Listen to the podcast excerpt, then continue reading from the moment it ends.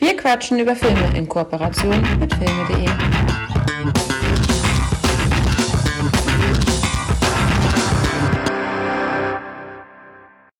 Und damit herzlich willkommen zur aktuellen Ausgabe von Wir quatschen über Filme.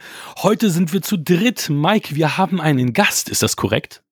Äh, das äh, hast du so angekündigt und ich glaube, das hat auch geklappt.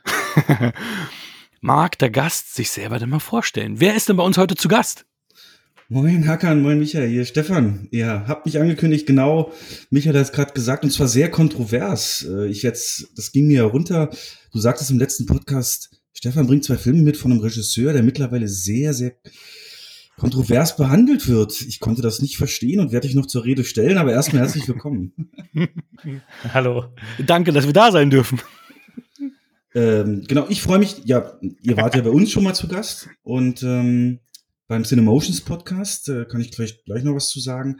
Und jetzt darf ich den Gegenbesuch machen bei Wir quatschen über Filme. Oder ich habe mir überlegt, könntet ihr das Logo, ich weiß nicht, wie aufwand das ist, vielleicht für diese Folge ändern? Wir quatschen über Meisterwerke. also ich da was vorbereitet? Der, der, ich habe da was vorbereitet. Ich glaube, der Anlass würde es hergeben. Aber nee, wir wollen es nicht, wollen es nicht übertreiben und, und zu viel machen. Aber das sind so zwei meiner Herzensfilme. Ich meine, die Leser, äh, die Hörer wissen es eh schon durch den Titel des Podcasts. Aber heute werde ich mit euch über Michael Bays Meisterwerke Transformers und den etwas unbekannteren Die Insel sprechen. Und da geht es natürlich nicht ohne diesen Regisseur an sich. Deswegen das Thema wird auf jeden Fall jeden Fall aufgegriffen. Aber wie gesagt, erstmal freue ich mich überhaupt hier zu sein, dass ihr mir diese Plattform bietet und ich hoffe, der Hörerschwund danach wird nicht allzu groß. ah, ich glaube eher bei euch wird's, wird's wachsen. Schön, dass du jetzt auch endlich mal bei uns bist. Das haben wir ja schon lange, lange geplant. Das hat äh, ja ein bisschen gedauert, bis wir jetzt tatsächlich diesen Gegenbesuch jetzt äh, soweit planen konnten. Wir sind auch super froh, dass du jetzt bei uns bist. Ja, ähm, das Ding ist ja wirklich, die Qualität von Michael Bays Werken wird ja immer geringer und ähm, ich muss sagen, ich war früher auch ein riesen Bay-Fan. Also mhm. Bayham war für mich auch immer so eine Sache. Also ja, genau. Ähm, ich meine, wenn man auch bedenkt, hier so Bad Boys, die, die fand ich immer klasse und ähm, ja, Transformers, die Insel habe ich natürlich auch ganz frisch zum Kinostart gesehen. Ähm, Transformers 2 und 3 auch im Kino gesehen. Ähm, Armageddon im Kino gesehen. Und ja. ab dann, ab, ab Transformers 3, ne, musst du, ja, darauf wolltest du wahrscheinlich hinaus, äh, hat er sein Mojo so ein bisschen verloren, ne? Ja, also ich bin auch gespannt, wie es wie es da mit ihm weitergeht. Also ich mochte auch den Director's Cut von Pearl Harbor, der war ja dann ein bisschen blutiger und ein bisschen actionreicher. Ähm, also sagen wir mal so, seine ganzen alten Werke, mit denen konnte ich auch echt gut connecten. Aber ja, also auch mit, sagen wir mal, mit den, mit den Augen von heute, da kommen wir ja gleich zu, ähm, ist einer der Filme, über die wir gleich sprechen, für mich jetzt auch echt abgeschwächt. Und ja, Michi, wie stehst du zu Michael Bay, deinem Namensvetter? Ja, ist alles zehn Punkte Filme. Nein. nee, ich, ich sehe das ähnlich. Es gibt äh, fantastische Filme. Also Armageddon habe ich damals auch im Kino gesehen und ich finde ihn immer noch genial und habe da auch tatsächlich Lust, ihn in naher Zukunft mir wieder anzuschauen. Also äh, kleiner Teaser für eine der zukünftigen Folgen. Vielleicht, wenn Stefan das zweite Mal da ist. Oh. Den, an den traue ich, nicht, ich, nicht, ich äh, mich nicht mal ran zum Besprechen. Ne? Das ist äh, zu viel Ehre und Ehrfurcht. Wann hast du ja, ihn zuletzt gesehen? Bitte? Wann hast du den zuletzt gesehen? Also ist das, ist er noch das frisch? Ist, nein, ich behalte den in so einer Erinnerungszeitkapsel. Das ist tatsächlich länger her. Das ist bestimmt, bestimmt zehn Jahre. Ähm, aber ich kann ihn trotzdem mitsprechen, glaub mir. Das, der hat sich so eingebrannt in verschiedenen Szenen.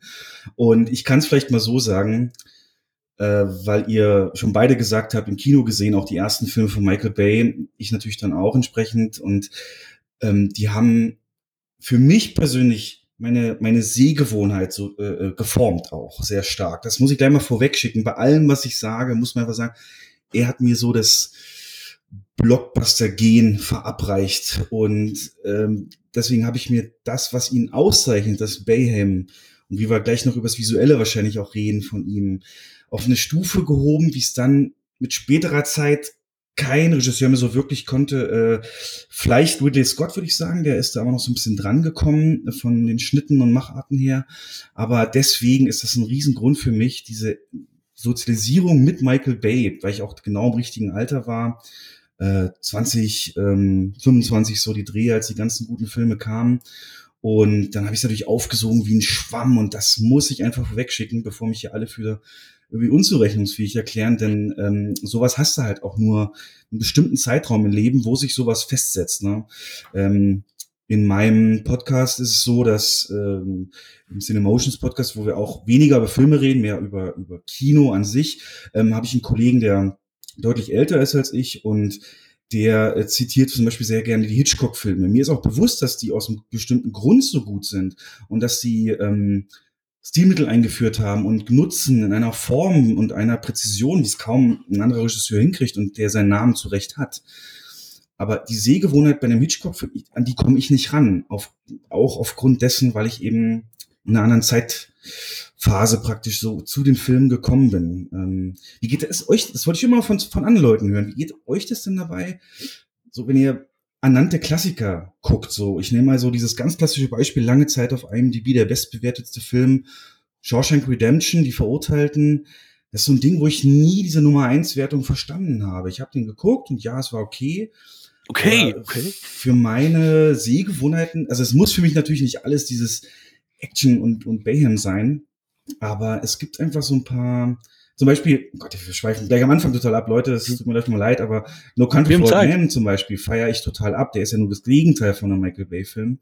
Aber der bietet dafür ähm, durch den Kameramann Roger Deakins, was Bildsprache angeht, dennoch so großartigen Bombast, auch wenn es das Skript und die, die, die, die ähm, wie sagt man so, die Scale, die Scale, den Scope von diesem Film nicht hergibt, dass ich den auch sehr genießen kann. Und für mich ist das Visuelle dadurch so wichtig geworden. Deswegen, also ich will es einfach nur vorwegschicken, um das einmal abzukürzen, weswegen ich Michael Bay so feiere, weil er da diese Art Film, dieses Hochadrenalin äh, Action so eingeführt hat in mein Leben. Ja, also Michael Bay, muss, ich muss sagen, Bad Boys 2 habe ich im Kino gesehen und da hat sich für mich auch so ein bisschen actionmäßig was geändert, weil der war halt so ein bisschen, sagen wir mal, rabiater als die Filme der Zeit. Ich meine, du hast ja da auf der, auf der Autobahn, da werden noch Leute überfahren mhm. und ähm, da sind so ein paar Kompromisslosigkeiten drin gewesen, die man so erstmal dann in der Zeit nicht kannte und, und auch ein paar, sagen wir mal, Lacher gemixt mit, mit Action. Das hat mich damals auch ähm, sehr gefreut und fasziniert. Also es waren auch alles Filme, die ich mit Koya ähm, seinerzeit im Kino gesehen habe und äh, auch hier Armageddon und alles.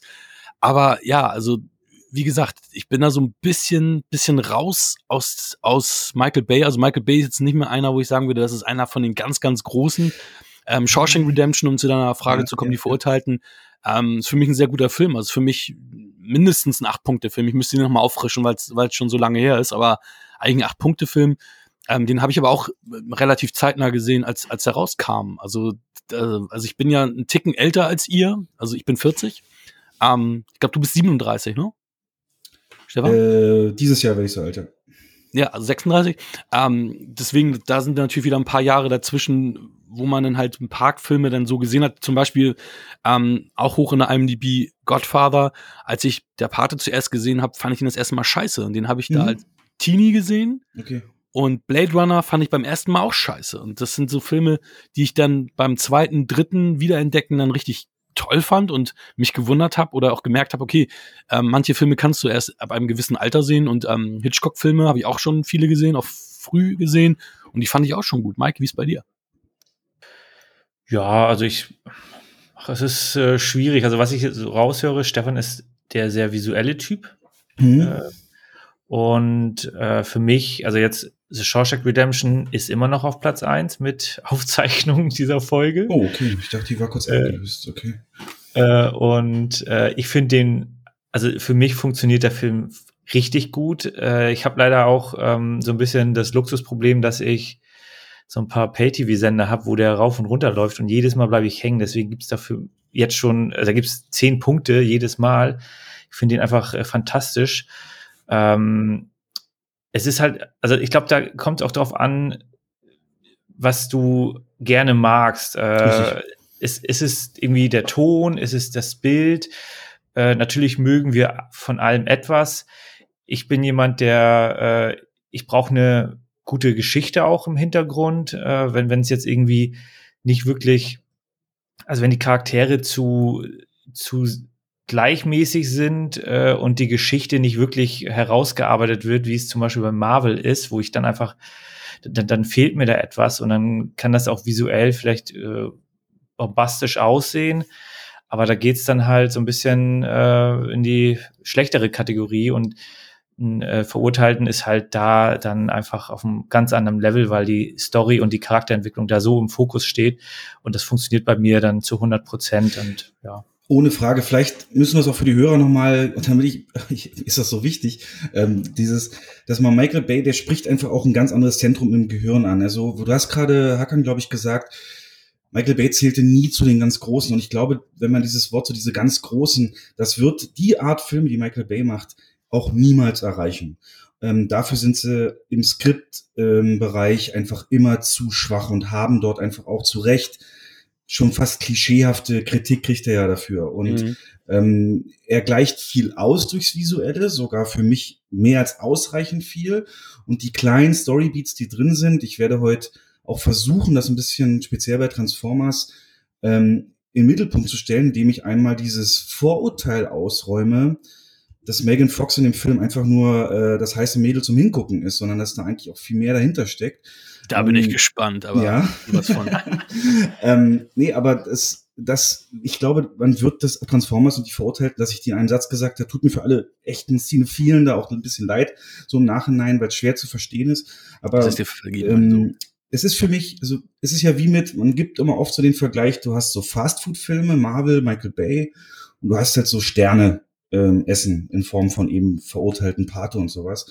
Ähm, und ich glaube, das wird man sich ja nie wirklich an einem Tag auch geben oder in einem Restaurant zusammenfinden.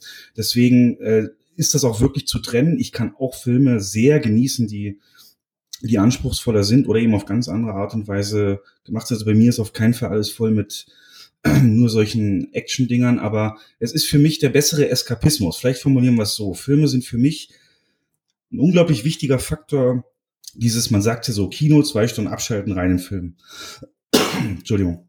Und äh, das bietet Michael Bay auf absolut 1 Plus Niveau. Und manchmal brauche ich sowas und manchmal will ich sowas. Und das, äh, dann schafft er es meist nach fünf Minuten, mich da so drin zu haben. Und Filme, die eher dramalastiger sind und, und auch sich mit äh, schwereren Themen beschäftigen, äh, können visuell auch beeindruckend sein. Ich nenne hier mal Arrival, aber dennoch eine sehr ähm, ja, tiefergehende Bedeutung auch haben. Und die, die, da finde ich, aber für solche Filme muss man auch in der Stimmung sein. Und die, die habe ich nicht immer. Und das Fastfood geht halt eher. Und deswegen habe ich da einfach auch, ja, viel mehr Bezug zu. Ich kann euch aber kurz, um hier mal so eine richtige Note zu setzen, wie ich zum Beispiel das im Alltag sogar erlebe. Wir hatten jetzt, wir befinden uns jetzt ja Anfang März, wir haben es alle erlebt, die letzten Wochen kalt, kälter am kältesten und ein bisschen Frühling dabei, kurz mal. Und das zeichnet sich ja in erster Linie aus durch oft sehr, habt ihr auch bestimmt erlebt, eisblaue, klare Himmel mhm. mit einer wahnsinnig klaren Sonne. Und ich muss halt, sobald sie untergeht und so ein bisschen gelber sich einfärbt, denke ich halt an Michael Bay, ja. Und ich hatte jetzt letztes so einen Wow-Moment, das hat er aber geklaut. Das war bei Apocalypse Now. Das, das hat Francis Ford Coppola schon mhm. vorgemacht. Das könntest du dann aber auch allen anderen Vietnam-Filmen vorwerfen. Das ist, hat sich so ein bisschen als Vietnam-Bild so ein bisschen etabliert. Ne? Ähm, ja. Er hat es natürlich dann, der feiert das ja noch mehr, so ein bisschen Trademark auch von ihm geworden und das immer zusammen mit den Hubschraubern in Zeitlupe. Und mhm. ich habe jetzt ähm, seit Mitte letzten Jahres wieder eine Freundin und habe die natürlich auch so ein bisschen, versucht die in meinen Filmgeschmack so ein bisschen reinzubringen und habe ihr das auch alles gezeigt. Sie kennt das natürlich auch, auch viel ins Kino gegangen früher. Ist das die, die, die, mit der du auf dem Date warst, als wir, ähm, als wir deine Folge aufgenommen hatten? Wo du erzählt hast, ey, du hast jetzt keine Zeit gerade, du gehst dann auf ein Date und so? Ja. Ja, witzig. Ja, cool. und äh, die gibt, gibt mir auch die Chance, ihr die Filme zu zeigen. Ich muss dafür im Gegenzug auch dann so Dinge wie Liebe braucht keine Ferien gucken, aber gut, das ist der Deal. Und ähm, dann äh, ihr war es letztens so, wir kommen irgendwie nach Hause von so einem Ausflug an einem Sonntag und dann ging die Sonne auch so langsam unter und äh, sie guckt so und sagt, ja, wenn ich die Sonne so sehe, ich kann die Hubschrauber fast schon sehen. Fum, fum, fum, fum, so Zeitlupengeräusch gemacht. Und da muss ich sagen, hat mein Magen, da hat so ein bisschen gekribbelt wieder. Ne? Das war so, das war so, so ein Moment, wo ich sagte, so, das ist visuell, brennt sich das halt ein und wenn du einfach diesen Blick, den werde ich auch nie wieder los. Und das ist das Schönste, wenn andere das auch genießen können. Also da bin ich, ja, vielleicht sehr simpel gestrickt, aber das meine ich mit Eskapismus. Das ist so einfach übergroß, larger than life Bilder. Und das genau bringt mir bei gibt mir Michael Bay und deswegen auch den Eskapismus. Ja, herzlich willkommen, Michael Bay, hier bei Wir quatschen über Filme. Und wir starten, denke ich mal, mit der Insel, da du ja über nee, Transformers wohl mehr erzählen willst. Äh, gut, können wir auch machen. Ähm, dann ist es wie, dann ist es von der, von der Chronologie auch besser, genau. Äh, denn die Insel kam vor Transformers und äh, ein paar Eckdaten, genau, 2005 in Deutschland am 4. August gestartet. Regie natürlich unser äh, Michael Bay mit einem Budget von 136 Millionen. Geschrieben von Alex Kurtzman, Roberto Orchi, zwei ähm, Dauerkollaborateure mit Michael Bay. Sehr umstrittene Person, in allen Foren werden die verschrien, weil es eben ja nicht die Stärke ist von solchen Filmen, von Michael Bay-Filmen wie Story. ähm, Kamera muss ich hier nicht kurz mal den Namen zumindest in den Raum werfen. Der Mauro Fiore hat hier mit Michael Bay zusammengearbeitet und der hat unter anderem Training Day, Avatar, Tränen der Sonne und den Equalizer auch die Kamera verantwortet, also durchaus breit gefächert, was dem Film ja auch sehr, sehr gut tut. Also vorher und nachher dann natürlich. Und was man schon merkt, äh, zum ersten Mal mit Steve Jablonski für den Soundtrack verantwortlich, der eine ganz große Rolle spielt bei diesem Film, dass er so treibend ist und so eingängig, markante Schläge setzt, wenn die starken Bilder von Bay kommen, der dann eben auch später bei Transformers äh, verantwortlich war für die Musik. Hauptdarsteller Ian McGregor, Scarlett Johansson und Nebendarsteller Sean Bean, Jimon Hunsu, Steve Buscemi, Michael Clark Duncan und Ethan Phillips, den wir alle kennen aus mhm. Hackern. Star Trek Voyager. Voyager, genau. ähm, da, da habe ich sogar äh, ein Video mit dem, das ist ganz witzig. Also muss wie? ich ganz, sorry, dass ich da jetzt ja, nee, äh, mitten rangehe, aber ja. ähm, ich bin ja riesen Viewn-Fan, Jeffrey Combs, und da hat ähm, Basti, der letztes Mal bei uns zu Gast auch war, ähm, Video gemacht, wie ich das Autogramm von Jeffrey Combs kriege auf meine Reanimator-Box. Und dann kann man mal Ethan Phillips, quatscht ihn voll und guckt auch mitten in die Kamera. Das heißt, ich habe sogar ein Video, wo Ethan Phillips mitten in die Kamera guckt. Und daran musste ich natürlich denken, als er in die Insel zu sehen war. Ach ja. Hm. Und dann hast du wahrscheinlich rausgeschnitten, Zeitlupe und so Klaviermusik drunter und guckst es dir zum Einschlafen an. Ne? Woher weißt du das? Nein, aber ich weiß, ich weiß ja, wie es ist. Und ähm, genau, aber im Verhältnis eine sehr kleine Rolle, aber dennoch schön, dass er hier auch mit Michael Bay zusammenarbeiten konnte. Vielleicht auch, wo du gerade so ein Trivia hast dazu, habe ich eine zu Ian McGregor. Äh, ganz lustig ist, sein Onkel hat in Star Wars mitgespielt.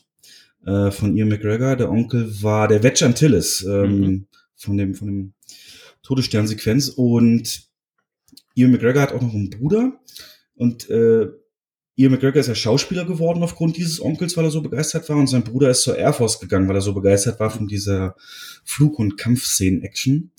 Und deswegen, weil Ian McGregor dann in, in, in Episode 1 den, den, den Kenobi, Ben Kenobi verkörpert hat, Obi-Wan Kenobi, ist das Rufzeichen von seinem Bruder in der Air Force Obi-2. Das fand ich auch so ein schönes Trivia. Ähm, und wie sich das dann so entwickelt, wie man auch so Lebenswege beeinflusst ne, durch so einen Film. Und die in dem Fall durch einen Onkel. Ähm, hat hier dazu ganz gut gepasst. Ja, Scarlett Johansson, wie gesagt, vor der ganzen, dem ganzen Marvel-Fame und so weiter. IMDb hat der Film, ich weiß nicht, macht ihr das so, die Wertung schon am Anfang, von, zumindest von den offiziellen Seiten oder erst zum Ende? Wie du möchtest, also, ja. also la meistens lassen wir es sogar frei. Also meistens sprechen wir nur über unsere Be Bewertungen und gehen nur selten, selten nochmal auf die IMDb-Wertung ein. Das sind ja auch die einzig wichtigen. Richtig. Unsere? Richtig. Und die stellvertretenden, die wahren Wertungen. Dennoch, das äh, gemeine Volk gibt dem Film eine Sek äh, IMDb 6,8 von 10 und bei Metacritic eine 50. Ähm, die Eigen lasse ich dann auch nochmal für den Schluss übrig, aber ich glaube, ja, die ist nicht Fall. so schwer zu erraten. Klappentext. Mitte des 21. Jahrhunderts leben Lincoln Six Echo und Jordan Two Delta in einer hermetisch abgeschotteten Hightech-Wohnanlage. Sie alle hoffen irgendwann auf die Insel reisen zu dürfen. Die letzte unverseuchte Oase auf der Erde. Doch dann entdecken sie die Wahrheit. Sie sind Klone, die nur so lange leben, bis sie als menschliche Ersatzzerlager ihren Warnzwecken erfüllen. Deshalb wagen sie die todesmutige Flucht und müssen sich plötzlich in einer fremden Welt zurechtfinden, während ihnen eine Truppe bewaffneter Söldner, immer dicht auf den Fersen ist. Aber sie setzen ihr Leben und ihre Freiheit aufs Spiel, um diejenigen zu retten, die zurückbleiben mussten. Und um die Wahrheit über die Insel ans Licht zu bringen. Wunderschön Ähm, performt. Ja. Sehr schön performt. Ähnliche Filme, die vorgeschlagen werden, wenn man die Insel auf Amazon eingibt, vielleicht auch zur Einordnung, ist Equilibrium, Gattaca, In Time, Inception und Minority Report. Und ich finde, das ist eine gute Auswahl. Ähm, wer jetzt sagt, okay, Thema interessant, aber Michael Bay, geh weg, dann sind diese Filme durchaus thematisch, ähm, natürlich nicht hundertprozentig, aber äh, vom Rahmen her doch zu empfehlen. Genau, und das muss mich jetzt auch noch vorwegschicken, den Film, wenn wir jetzt besprechen, ist tatsächlich von der Geschichte her und der Story her wirklich einzigartig. Komplett Michael Bay untypisch, weil er hat sowas wie einen Ansatz einer Story und die gar nicht so schlecht ist, wie gesagt, habe ich ja gerade so ein bisschen vorgelesen und äh, deshalb ist er Michael, Gesellschaftskritik auch, ne? Also Gesellschaftskritik hat er auch. Ähm, ich habe das gleich wieder so empfunden, wie du es gerade sagst. Also ich hab gedacht, oh ja, das ist ja ein bisschen deeper und auch gesellschaftskritischer und ja, mehr Fleisch am Knochen als so die ty typische Michael Bay-Geschichte. Ja. es ist äh, deswegen, also was auffällt bei dem, also erstmal finde ich den Klappentext nicht gut, weil der ist schon ein riesiger Spoiler. Der Film ist ja. nämlich ähm, in wirklich tolle drei klar getrennte Akte eingeteilt und im kompletten ersten Akt wird er natürlich ähm, stellt er das vor, das Leben dieser beiden Hauptcharaktere mit den Namen Lincoln, Six Echo eben, McGregor und Jordan Tudeltas Johnson in dieser riesigen Anlage, die sehr so bunkermäßig, aber dennoch mit viel Licht und, und, und äh, zukunftsmäßig designt ist, wo die eigentlich jeden Tag aufstehen, essen, bisschen was Mhm. arbeiten, Freizeitaktivität und man merkt schon, das ist definitiv keine, keine, ja, kein, kein Alter, keine normale Welt in dem Sinne. Und wirkt auch den- weit entfernt, ne? Wirkt wie weit in der Zukunft. Findest du soweit? Ja, also ich finde, dieser Teil, also da habe ich gedacht, okay, das ist, äh, das ist, weiß ich nicht, in 300, 400, 500 Jahren. Also, Was? ja, ja, es kam mir nicht äh, wirklich äh, nah an, an, an der Präsenz vor. Okay. Ähm, also macht euch doch eigene, euer eigenes Bild.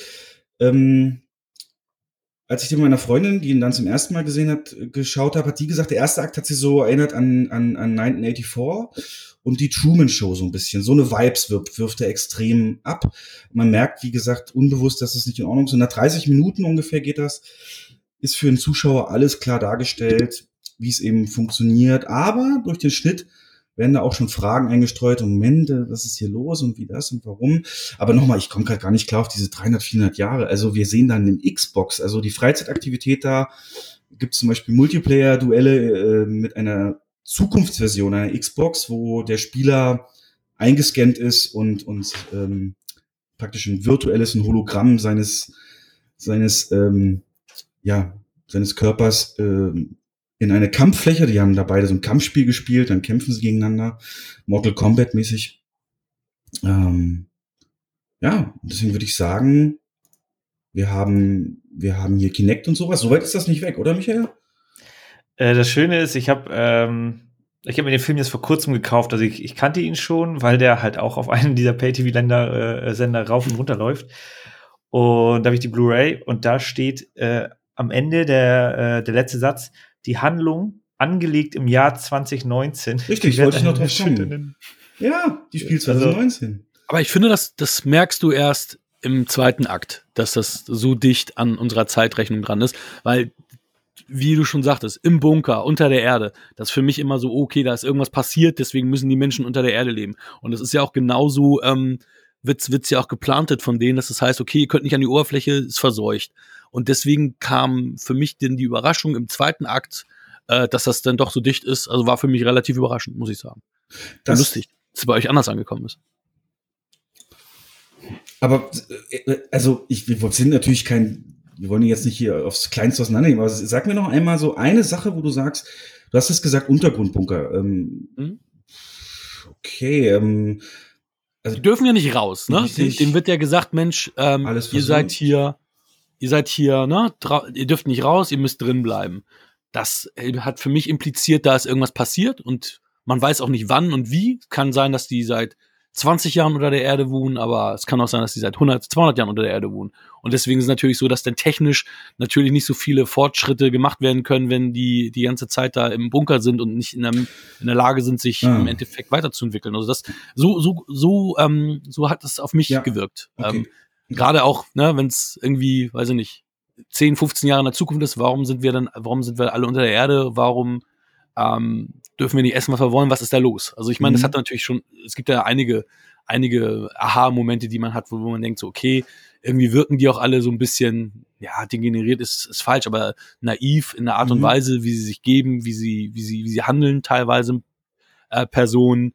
Ähm, das wirkt nicht so wie, ja, wie Leute wie du und ich, sagen wir mal so. Nee, ja. Das, also, das ist auch ein schöner Punkt, weil äh, Hakan, du bist ja jetzt anscheinend an den Film rangegangen, als du den das erste Mal gesehen hast, ohne große Background-Infos. Ich weiß gar nicht mehr, wie das damals war. Also ich, ich, ich hatte auch noch natürlich noch komplett im Kopf, was da jetzt alles passiert ist, aber mhm. das kam wieder für mich so. Es gab, es gibt ja wirklich so, wie Stefan das gerade sagte, so drei Akte, die man so, also wie man den, wie man den Film eingruppieren kann. Und der erste Akt wirkt für mich halt in einer fernen, fernen Zukunft. Ja. Ja, also da gebe ich dir vollkommen recht. Also wenn man nicht weiß, um was es da geht, dann wirkt es sowas wie, keine Ahnung, also für mich wäre das so Flucht ins 23. Jahrhundert. Ganz genau, daran habe ja. ich auch gedacht. Zoll in Grün und Flucht ins 23. Jahrhundert ist für mich genau. da auch immer so dran.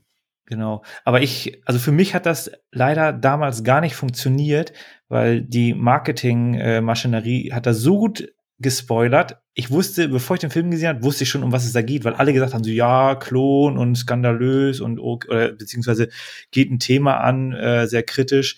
Und da wusste ich schon vorher, dass, also im Grunde kannte ich schon die gesamte, den gesamten Plot, äh, bevor ich den Film gesehen habe.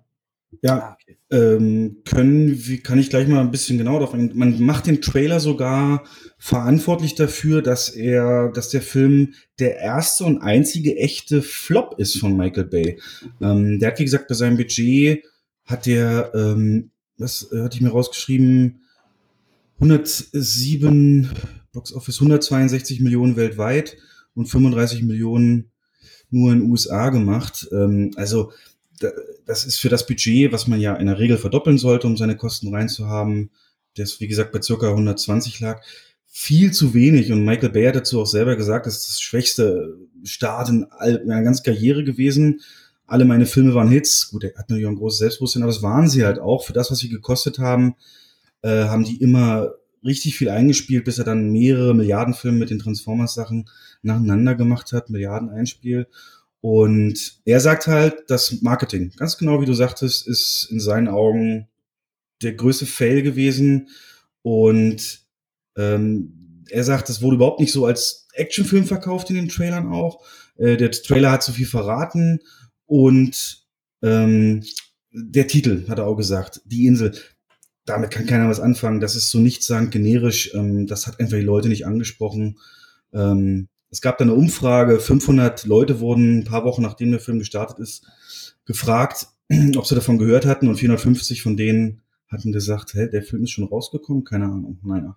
Man könnte aber auch sagen, dass er sehr starke Konkurrenz hatte und gerade dann so ein schwaches Marketing natürlich ähm, sich umso stärker recht. Äh, es war nämlich die Zeit, kleiner Blast to the Past, Rund um diesen Film ist zum Beispiel in diesem Jahr gestartet Madagaskar als Animationsfilm, Mr. und Mrs. Smith und Krieg der Welten.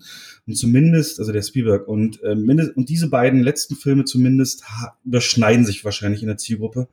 Und deswegen hatte er einfach mit dem Marketing keine Chance. Ja, wobei man recht. sagen muss, das Einspiel eines Films hat ja mit der Qualität eines Films ja nicht so viel zu tun. Also das ist natürlich auch wieder so ein, so ein Ding, wie du, du sagst es schon, ähm, Michael Bay hat natürlich ein großes Ego.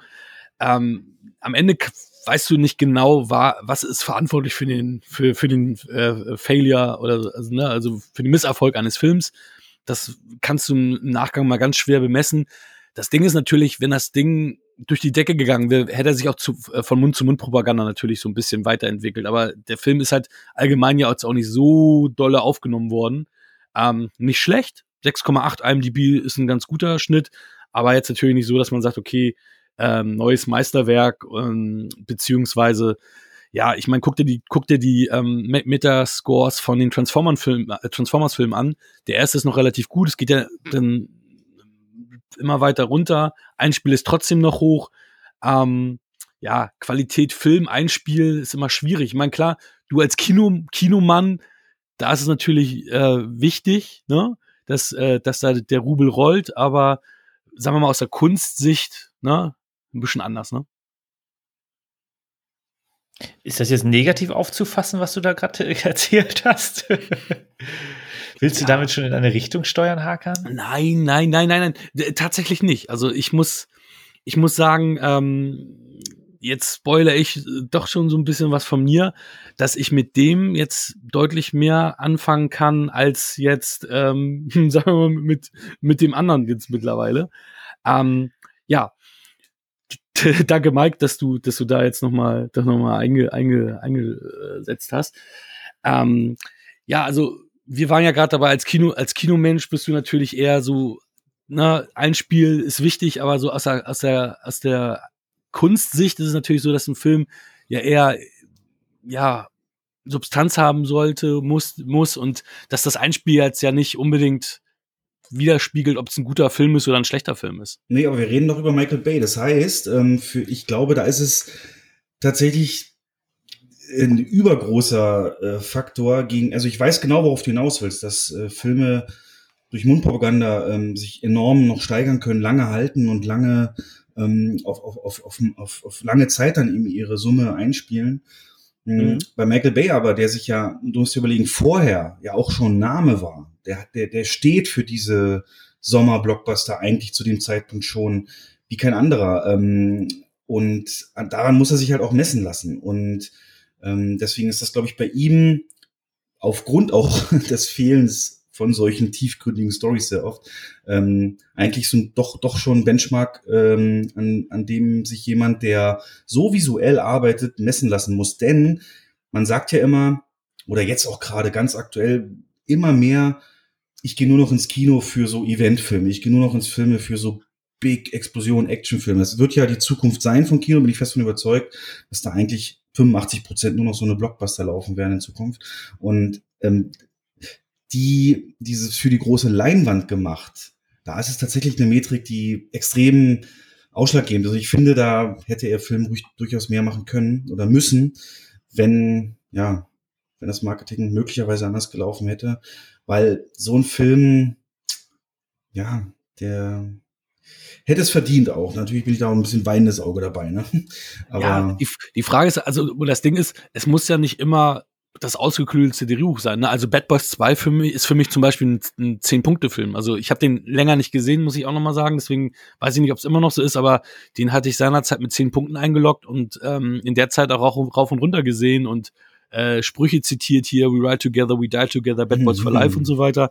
Also, na, also ist jetzt nicht so, dass ich jetzt auch einer bin, der ganz im Gegenteil, also ich bin dem Popcorn-Kino sehr zugetan. Nur, ähm, ja, also vielleicht ist die Insel nicht popcornig genug, ich weiß es nicht. Also da ist, sind natürlich ein paar Mix, Mix-Geschichten miteinander äh, ver verknüpft. Ähm, wobei ich jetzt schon sage, ich habe mit ähm, die Insel jetzt mehr Spaß gehabt als mit Transformers gerade, muss ich.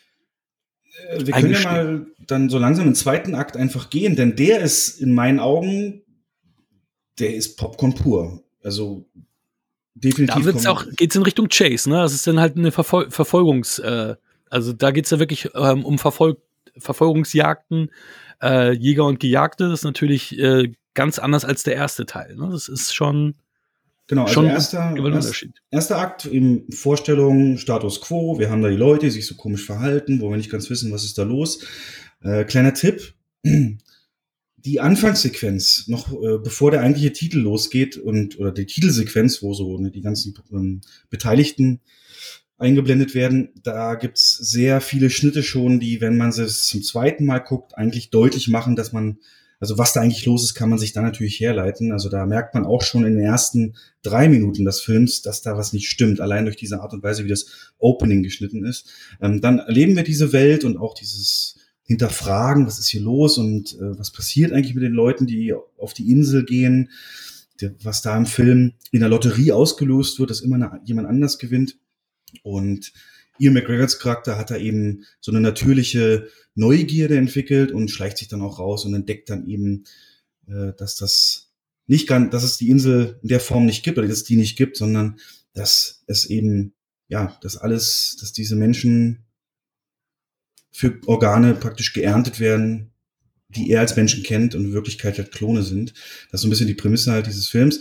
Und als dann seine beste Freundin Jordan to Delta die Lotterie gewinnt, ist ihm natürlich klar, das ist ihr Todesurteil. Und ab dann gehen wir in den zweiten Akt, um, indem er sie mitnimmt und sie flüchten aus dem Komplex, was, äh, was er hinkriegt, weil er eben ja, jemand von außerhalb in Anführungszeichen kennt. Und erst haben wir so ein bisschen so eine Sequenz, so Fish out of Water Humor. Ne? Dann haben wir so dieses typische, Mhm. die kommen auf einmal in eine Welt, in die echte Welt, in der es natürlich keine Kontamination gab, weil es ist ja im Prinzip ein alter Raketenbunker, bla bla bla. Wo sie dann in die Bar kommen, wo der Freund da immer rumhängt und er sie und den Zuschauer gleichzeitig spätestens zu dem Zeitpunkt auf den Standpunkt Stand bringt, was ist da eigentlich los? Nämlich Klone, die, die eigentlich die geistige Reife von Teenagern haben sollten. Und dass sie in Gefahr sind, wird auch schnell klar gemacht und dann fassen sie den Schluss, ihre sogenannten Sponsoren zu suchen, also die Leute, für die sie geklont wurden und die dann entsprechend ähm, die Organe von denen erhalten sollen später. Und Michi muss hier mega Spoiler-Teil hier mit in die Shownotes reinschreiben, dass wir hier den Film massiv äh, spoilern. Habe ich schon, also ist das wirklich vom Klappentext? Ja, es ist ausführlicher als der Klappentext, das muss man sagen. nee, ist, deswegen, du gehst ja, Ja. jetzt in die, in die Details äh, auf jeden Fall. Also, Ah, das Ding ist äh, äh, 16 Jahre alt. Nein, Quatsch. oh, das, das finde ich ist immer. Ist, du, du, was hast ne, Hast du Dawn of the Dead mittlerweile gesehen? Nein. Wir wollten doch heute besprechen.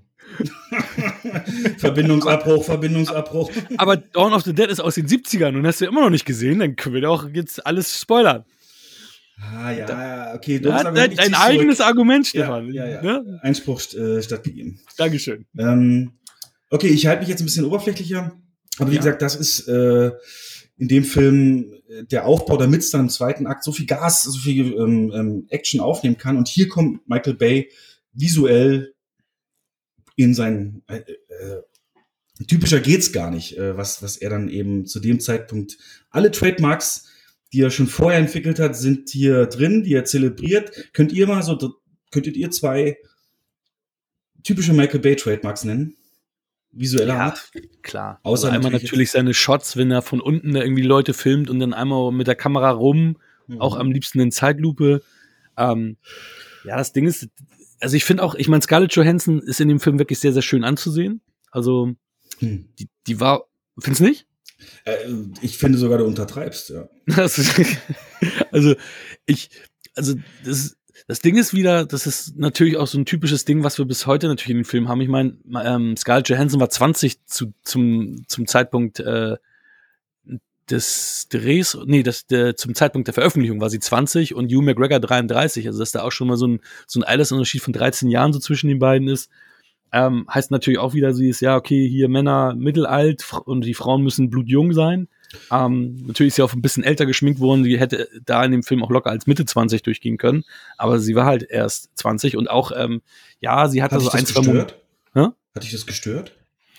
Was heißt gestört? Es, es stört mich heutzutage immer, wenn ich so mitbekomme. Ich meine, das hast du natürlich in, in noch älteren Filmen noch extremer, dass da teilweise 20, 25 Jahre Altersunterschied zwischen den Protagonisten ist, wo ich so denke, okay, ähm, warum nehmen die da nicht zwei ungefähr gleich alte ähm, Darsteller? Ähm, weil das im, im wahren Leben jetzt auch nicht so extremst äh, häufig ist, dass, dass äh, Partner irgendwie 10, 15, 20 Jahre voneinander Unterschied, äh, Altersunterschied haben, außer der eine hat Kohle ohne Ende und der andere nicht. Ähm, Hm. Finde find ich nicht wirklich häufig. Also ich habe drei Jahre Unterschied. Ähm, Und Ja. im Kontext des Films, wenn du weißt, das ist halt, das sind halt die Personen, die sie sind, weil die wurden so bestellt. ja, ja, wenn du, wenn, du, wenn du das so nimmst, aber ich finde auch ihre Rolle ist jetzt, ähm, ihre Rolle ist jetzt auch nicht so, so groß angelegt. Ich meine, ja, sie hat so ein, zwei Momente, wo sie dann halt ähm, in Anführungsstrichen äh, Powerfrau zeigen kann, aber im, im Großen und Ganzen ist sie ja Damsel in Distress, die immer von Hugh McGregor gerettet werden muss, die, die er an die Was? Hand nimmt. Haben wir denselben Also- Film gesehen? Ja, findest du, dass sie, dass sie da wirkt wie. Wir brauchen Schiedsrichter, Michael. Hat, kam dir, kam dir, kam dir äh, Scarlett Jones in dem Film wie die typische Damsel in Distress vor, das, äh, die, die sich nicht alleine behaupten kann? Nee, nicht wirklich. Also na, natürlich hat sie, ist sie da anfangs noch naiv, während ähm, Ewan McGregor da schon einen Schritt weiter war, weil er natürlich Kontakt zu einem Außenweltler hatte. Aber anschließend, äh, ich meine, äh, sie haut dem einen da die Nagelpistole an die Hand. Äh, das war sie und nicht Ewan McGregor.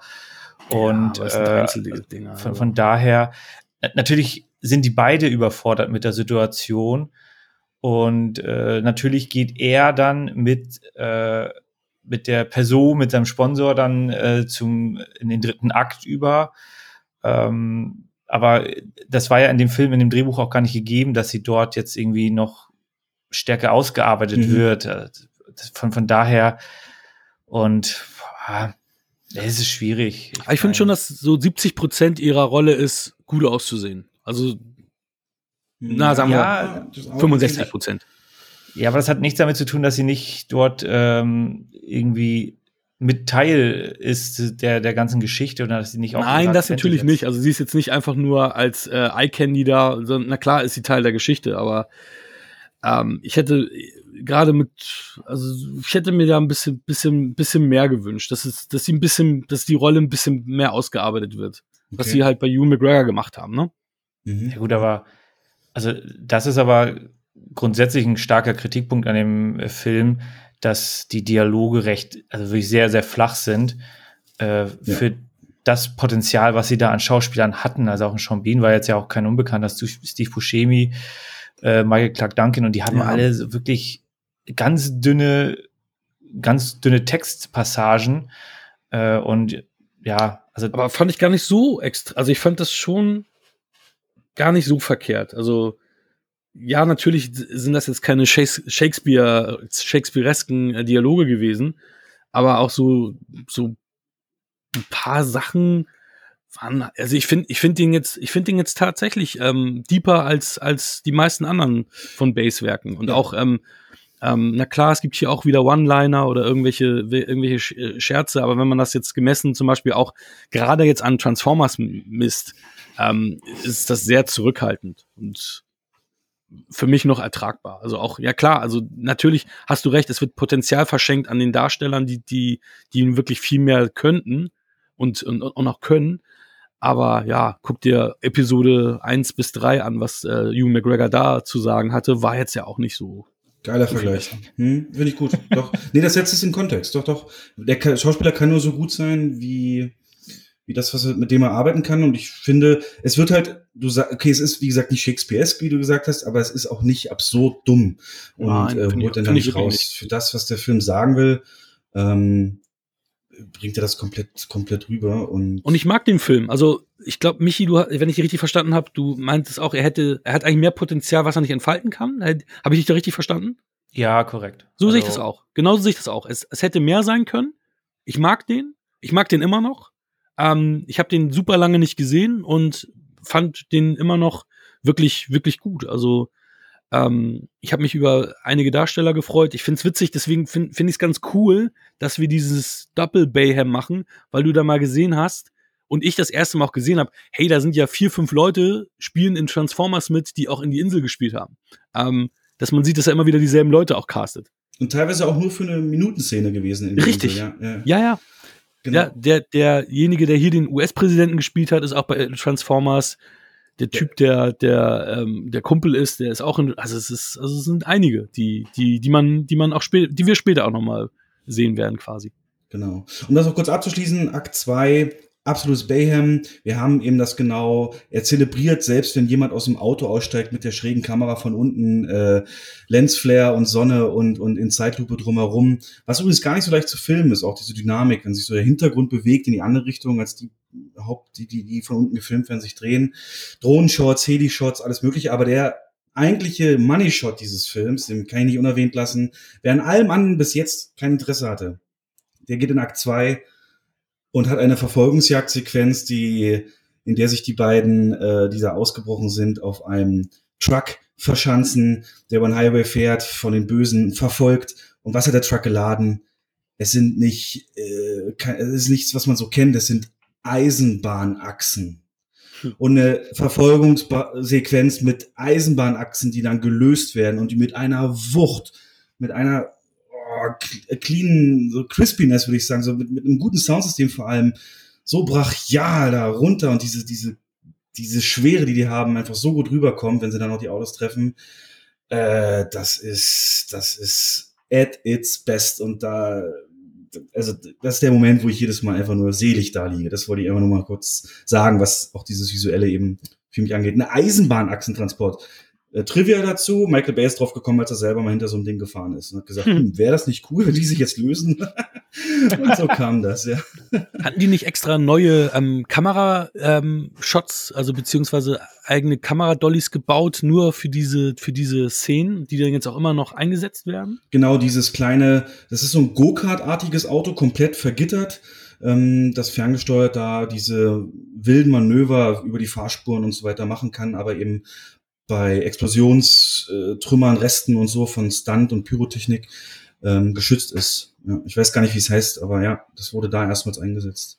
Ja, witzig. Ich ähm, hatte das im, im, in der, im, ähm, im Making-of nochmal gesehen. Das, äh, der war noch, ich habe noch die DVD, ähm, sogar die DVD, wo hinten noch ähm, der FSK-Flatschen ist. Oh, ganz wichtig. Ja, ja ab 16 hierzulande. Ist ein PG-13-Film, aber das ist einer von diesen PG-13s, wie zum Beispiel auch Mission Impossible 2, die dann hier äh, bei uns trotzdem den 16er Flatschen noch bekommen haben. Oder die, das Rating ab 16, sagen wir mal so. Wahrscheinlich wegen den OP-Szenen oder irgend sowas, ne? Ja, also ich glaube, heutzutage würde auch ab 12 freigegeben werden, aber es war damals halt noch ein bisschen anders. Ich meine, The Dark Knight ist ja auch ab 16 als PG-13-Film, aber ja, heutzutage, ich meine, das fing, ja, was heißt doch, so mit den ganzen Born, die ganzen Born-Filme, ich meine, der erste Born ist ja älter als, als die Insel, aber das waren auch schon Filme, wo ich so dachte, so, ah, so hart an der Grenze, ob du den ab 12 oder ab 16 freigibst, auch mit Genickbrüchen und so weiter. Ich weiß gar nicht, ich habe da extra drauf geachtet, ich, ich fand auch nicht, dass die Insel jetzt unbedingt einen 16er verdient hat, also. Mm, ich glaube auch, wie Michael sagte, das könnten tatsächlich nicht nur die OP-Szenen, sondern auch diese ganzen Klonen, Klonszenen mhm. sein. Du siehst teilweise sehr explizit, wie ein Klon Anführungszeichen geboren wird.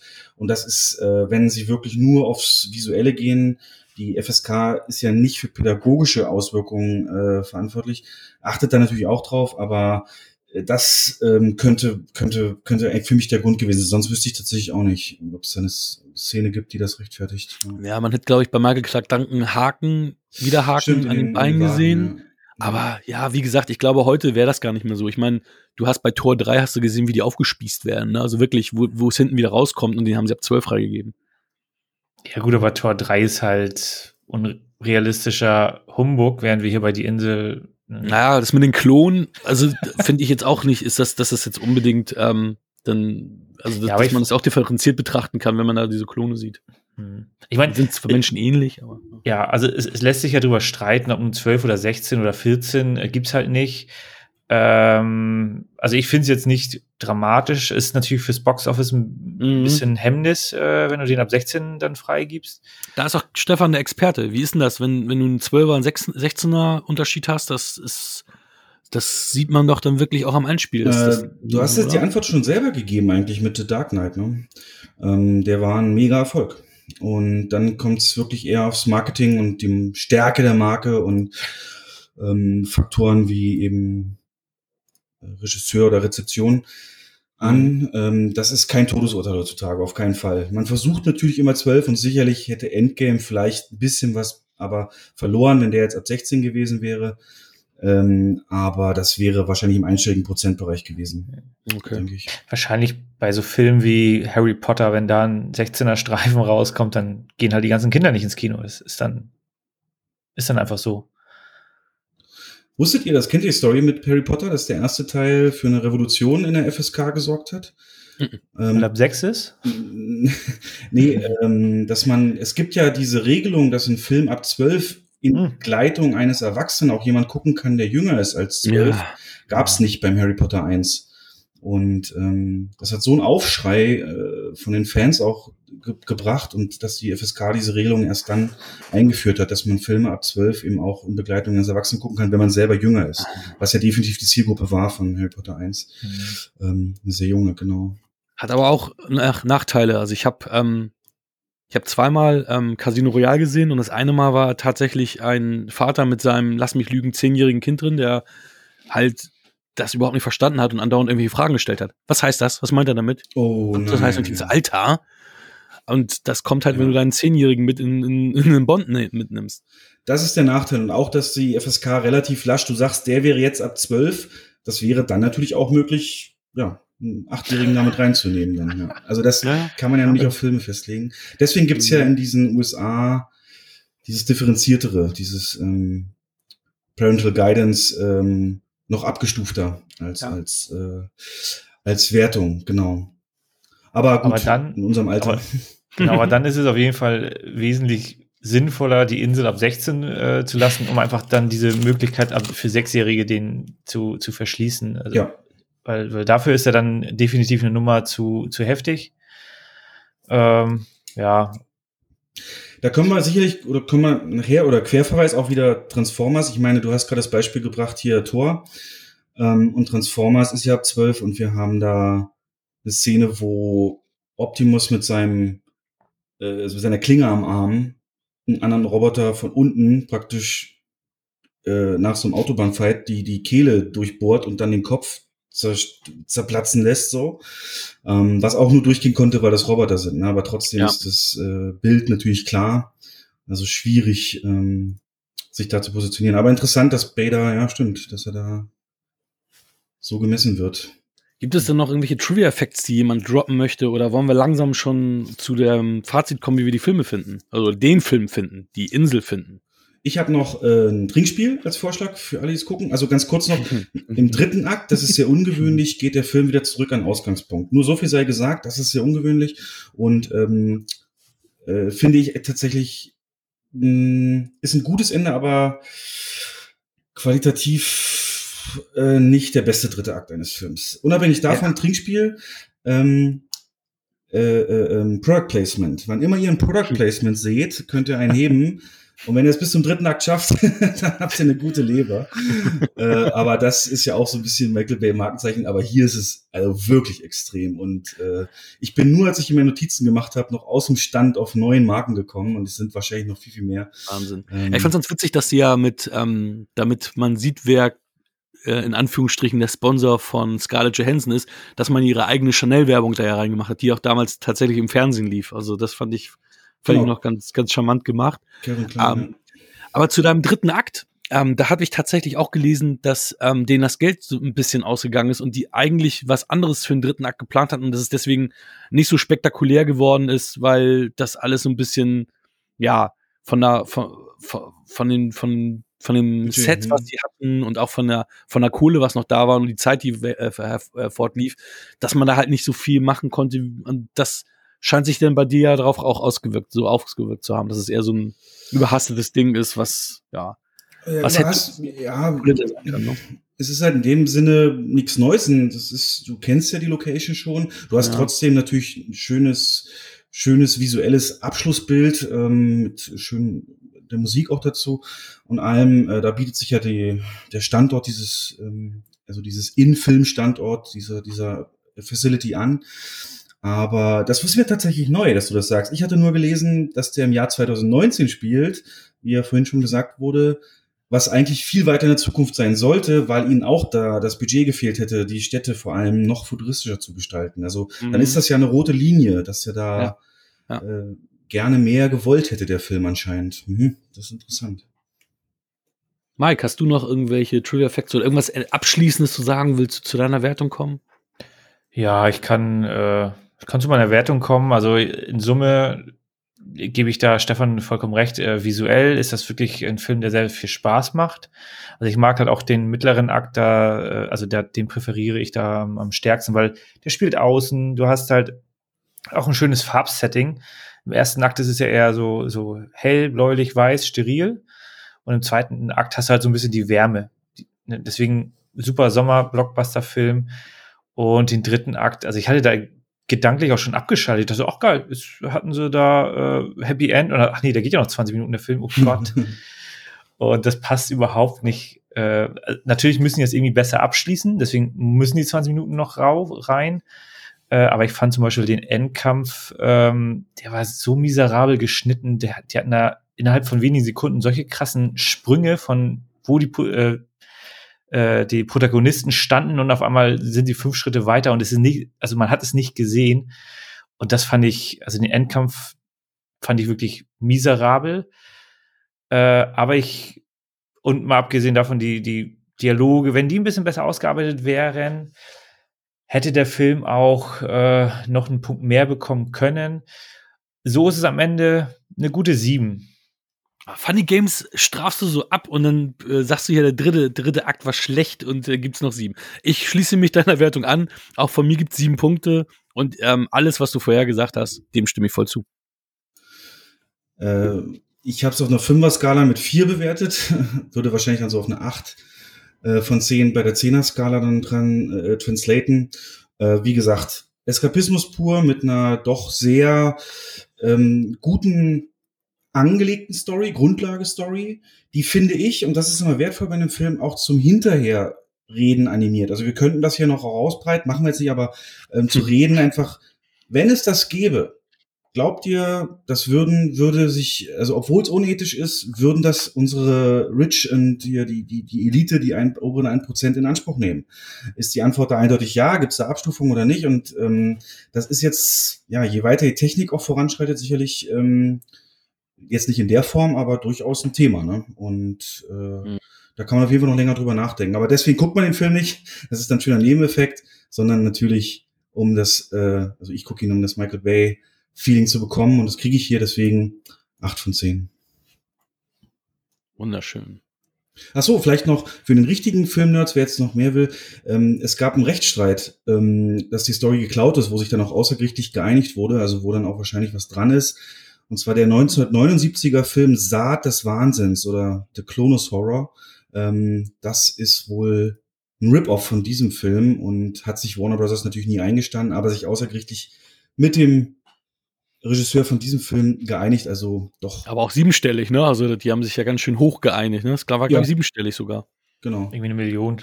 Aber ich habe den nicht gesehen, das kann ich nicht argumentieren.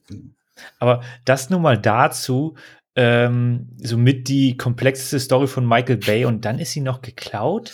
Hm. Ja, das ist immer so ein Ding. Ne? Ich meine, manchmal haben zwei Leute zum selben Zeitpunkt dieselbe Idee. Nein, das ist jetzt natürlich. 30 Jahre später. Ja, genau, das ist der Knackpunkt. ähm, aber das grundsätzliche Thema, das Dilemma, was das verursacht, diese ganze Thematik, das ist ja nur definitiv nicht neu. Aber in der Ausführung sicherlich, ja, das ist. Äh, Kommen wir zu etwas ganz anderem. Michael Bay's Transformers.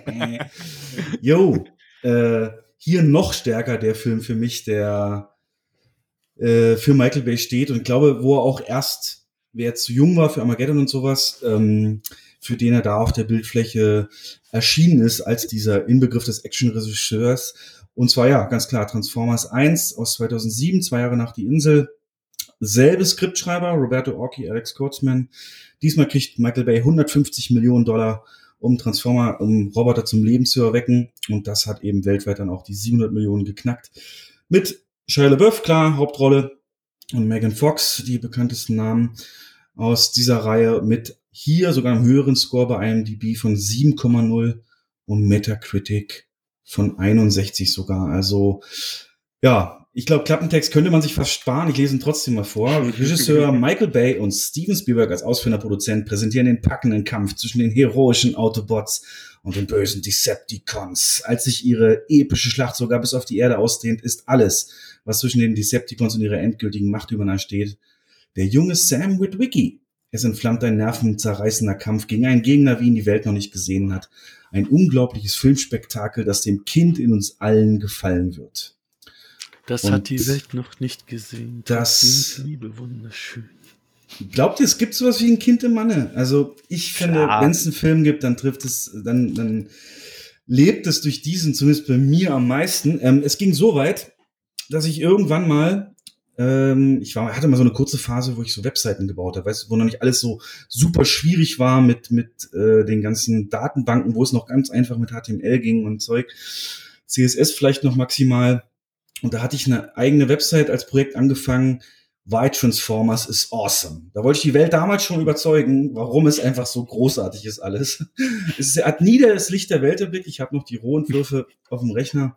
Ähm, aber da habe ich schon auch eine Einleitung geschrieben, äh, warum eben Transformers großartig ist und für mich den Inbegriff des kurzweiligen, ergreifenden, beeindruckenden Bewegtbilderlebnisses schlechthin darstellt, möchte ich auf den folgenden Seiten näher erläutern. Ein Film, in dem sich Roboter in Autos verwandeln, was findest du nur daran?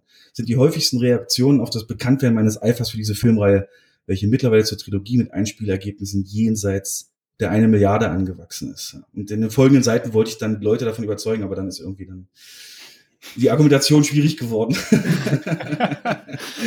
Nein, aber ähm, allein, dass ich sowas gemacht habe, ist dann auch die Faszination. Und hier muss ich auch wieder als Kontext einfach mitschicken. Es war so einer der ersten Filme, die ich geguckt habe. Ähm, ich bin für eine Ausbildung damals in eine fremde Stadt gegangen, äh, 500 Kilometer von meinem Geburtsort weg und hatte da ähm, im Laufe der Ausbildung natürlich die Freunde gefunden und so weiter und die auch Kino interessiert. Und der Transformers war dann 2007, so zur Richtung Ende der Ausbildung, einer der Filme, den wir uns zusammen angeguckt haben. Und der seitdem ist das so ein Ding, weißt du, habt ihr bestimmt auch Freunde, die einfach am Telefon oder im Real Life ähm, dann auch paar äh, Zitate droppt oder irgendwas nachmacht und so weiter. Hm. Ähm, ich weiß noch bei Armageddon, ne? Astronauten, wenn er das so sagt in, in Zeitlupe, dann wenn sie da einsteigen, ist so ein Ding, habe ich einen Kumpel, dem ich das immer äh, mache zum Beispiel. Und ähm, deswegen wird er immer so einen besonderen Platz in meinem Herzen haben. Ich glaube, wer ihn heute guckt, das wird gar nicht mehr gehen. Diese diebische Freude, kindische Freude, ähm, so zu, zu nacherleben. Wie wir es vorhin schon hatten. Der Kontext, wann man einen Film guckt, ist unfassbar wichtig. Und ähm, ja, da mich Michael Bay, wie gesagt, schon sozialisiert hatte, hat er mich dann sofort schon mit einem Trailer gehabt, den ich absolut, absolut awesome fand, der für mich so dieses typische Kinnlade runter Ding war. Ähm, Michael Bay wollte den Film ursprünglich gar nicht machen. Er hat gesagt, das wird ein dummer Spielzeugfilm, was soll ich da weg? Und ähm, hat es dann am Ende gemacht, damit er mit Steven Spielberg zusammenarbeiten kann. Und wie er es denn einen familientauglichen Film mal in seiner Karriere auch hat. Und natürlich ist er selber ein riesen Autofan und deswegen hat, konnte er dann noch überzeugt werden. Und da ist er dann auch nicht mehr losgekommen, ne? Die nächsten Jahre. Nee, das stimmt. Ja. Ähm, Genau, hast, also, du, ja. hast du die Zeichentrickserie gesehen? Nee, gar nicht. Das, das ist auch ganz interessant. Ich habe mit dem Spielzeug weder, weder Spielzeug noch äh, Zeichentrick irgendwas am Hut. Für mich Transformers, Transformers more than meets the eye. oder du? Klar. Nee. Du auch nicht? Nee, ich habe die auch nicht gesehen. Deswegen war das ja, für mich natürlich schon mal, also die Marke kannte ich natürlich äh, und, und als der Film dann in die Kinos kam, äh, klar muss man sich den halt angucken, ähm, weil das halt da haben halt alle drüber gesprochen, aber ich habe die Zeichentrickserie nie gesehen. Die lief dann zur falschen Zeit. Den dritten haben wir im Kino zusammen gesehen, oder? Oder auch den zweiten schon? Nee, den ja, den dritten haben wir definitiv im Kino zusammen gesehen, weil da bin ich im letzten Akt eingeschlafen. Das war mir dann zu viel Action. Ja, das war der erste Film, wo ich gemerkt habe, ich werde zu alt für diese Scheiße. Das war Transformers 3. Ah, okay, 3. Hm. hm. Früher, früher war es immer so, dass ich gesagt habe, Scheiße, warum ist die Action-Szene nicht länger? Und das war das er äh, erste Mal, dass ich gesagt habe, Scheiße, warum ist die Action-Szene nicht kürzer? da habe ich gemerkt, okay, langsam, langsam wirst du hier Rix und Myrto ähm, ja. beide in, in Reinkultur gemixt und zu alt für diese äh, Tatsächlich, so sehr ich Transformers liebe, hat das bei mir ab 4 eingesetzt und 4 und 5 habe ich auch nicht auf DVD oder Blu-ray oder nochmal geguckt seit Kino. Ähm, da sag auch ich, also das hat einfach dermaßen nachgelassen da ist für mich im Kanon so nach drei Ende. Ja. Wenn du nach Hamburg oder nach, in die Nähe Hamburg kommst, ich äh, schenke dir vier und fünf, die kannst du haben. Dann. Die, die brauchst du nicht mehr, oder was? Oh nein. ja, die nee, aber gar nicht. Da gebe ich dir auch recht. Und ganz ehrlich, wer zu lange dasselbe einfach macht, Michael Bay hätte sich zwischendurch auch andere Projekte suchen müssen und, und mal wieder frischen Wind so rein er hätte mal Bad Boys 3 machen sollen, wobei das haben die Jungs gut gemacht. Ich mag Bad Boys 3. Das waren genau neue Regisseure und der ist ja der erfolgreichste Film letztes Jahr gewesen vom Einspiel. Ne? Ja, aber warum?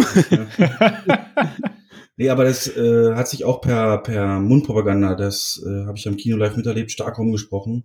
Und er hat einfach nicht nachgelassen. Die Seele waren wochenlang gleichmäßig ausgelastet. Und ähm, das äh, zum Thema von vorhin nochmal, genau. Also Mhm. Mundpropaganda ist schon, schon ein Ding, genau. Aber was haben wir jetzt hier? Transformers. Aber auch Hochkaräter, ne? Wir haben John Turturro und John Voight auch mit dabei. Also zwei Charakterdarsteller auch, ne? die auch hier mit dem arbeiten müssen, was sie bekommen. Ne? Und Mhm. das ist eben einmal Verteidigungsminister, Politiker, der ein bisschen selbst Hand anlegt äh, und Action sucht am Ende. Und äh, einen völlig overacteden Geheim, Geheim Agency-Agent. Äh, Wisst ihr, ich muss mich jetzt outen. Also ich, ich glaube, ihr werdet es nicht so sehen, aber das war eine der größten, damit habe ich am, am meisten Spaß gehabt, mit John Turturros äh, Overacting-Nummer. Die meisten anderen One-Liner oder Dinger, da konnte ich überhaupt nicht mit connecten und äh, aber das, das, das war over the top, aber es hat mir gefallen. Muss ich, muss ich, äh, muss ich so gestehen. Ich fand's gut. und im zweiten hat er es geschafft, nochmal aufzudrehen, seine Rolle. Ne? Ja, ich weiß gar nicht mehr, was da genau alles war, aber ich weiß, dass da auch noch, noch einiges ging, ja. Ja. Ja, ich, also ich, ich bin da ganz bei dir und ich glaube auch, das war der Grund, wieso der überhaupt im zweiten Teil dabei war. Äh, weil, also sind wir mal ehrlich, du, du hast zwar den absolut fantastischen Cast äh, genannt und gleichzeitig hat Stefan gesagt, so, ja, aber die müssen halt mit dem arbeiten, was sie da bekommen. Der Film geht Stunde 20 Nein. und hat nee, so länger. viele der Charaktere. ist mega lang. Genau, hat so viele Charaktere und trotzdem kriegen die Charaktere nicht genug Raum, um sich weiterzuentwickeln. Äh, die hätten den halben Cast äh, ruhig rausstreichen können, ähm, weil, weil, also irgendwie Anthony Anderson, der war total überflüssig und ich finde ihn fantastisch. In The Shield hat er wirklich eine geniale Antagonistenrolle gespielt und der ist halt hier einfach nur äh, ein Hacker, der dann einfach ein paar One-Liner raushaut. Aber äh, also, ohne ihn wäre der Film genauso äh, gelaufen. Und das fand ich halt wirklich schade, dass sie da ein bisschen Potenzial haben liegen lassen. Du, das muss ich aber, da muss ich genau in dieselbe Kerbe schlagen, die ähm, aus Jessica Jones bekannte Rachel Taylor, die halt diese Hackerin spielt. Genau. Die sind beides Rollen. Wenn du die weggelassen hättest, das wäre völlig egal gewesen. Ich habe mich auch gefragt, die ganze Zeit, als auch ihre Gro Rolle immer größer wurde, warum? Mhm. Warum braucht man das? Wofür? Um das dann am Ende direkt wegzuschneiden. Ne? Einfach so, ja, es ist deren äh, Werk vollbracht. Jetzt sieht man die, le die letzten 40 Minuten die gar nicht mehr.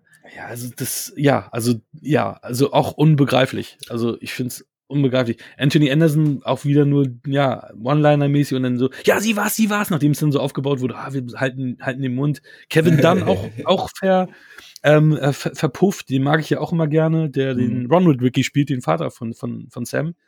Ähm, ja, also ich bin ja noch nie ein großer Shia LaBeouf-Fan gewesen. Das hat er tatsächlich ähm, durch Peanut Butter Falcon wieder wettgemacht, dass ich gesagt habe, wow, in dem Film ist er echt großartig und ist ein toller Film.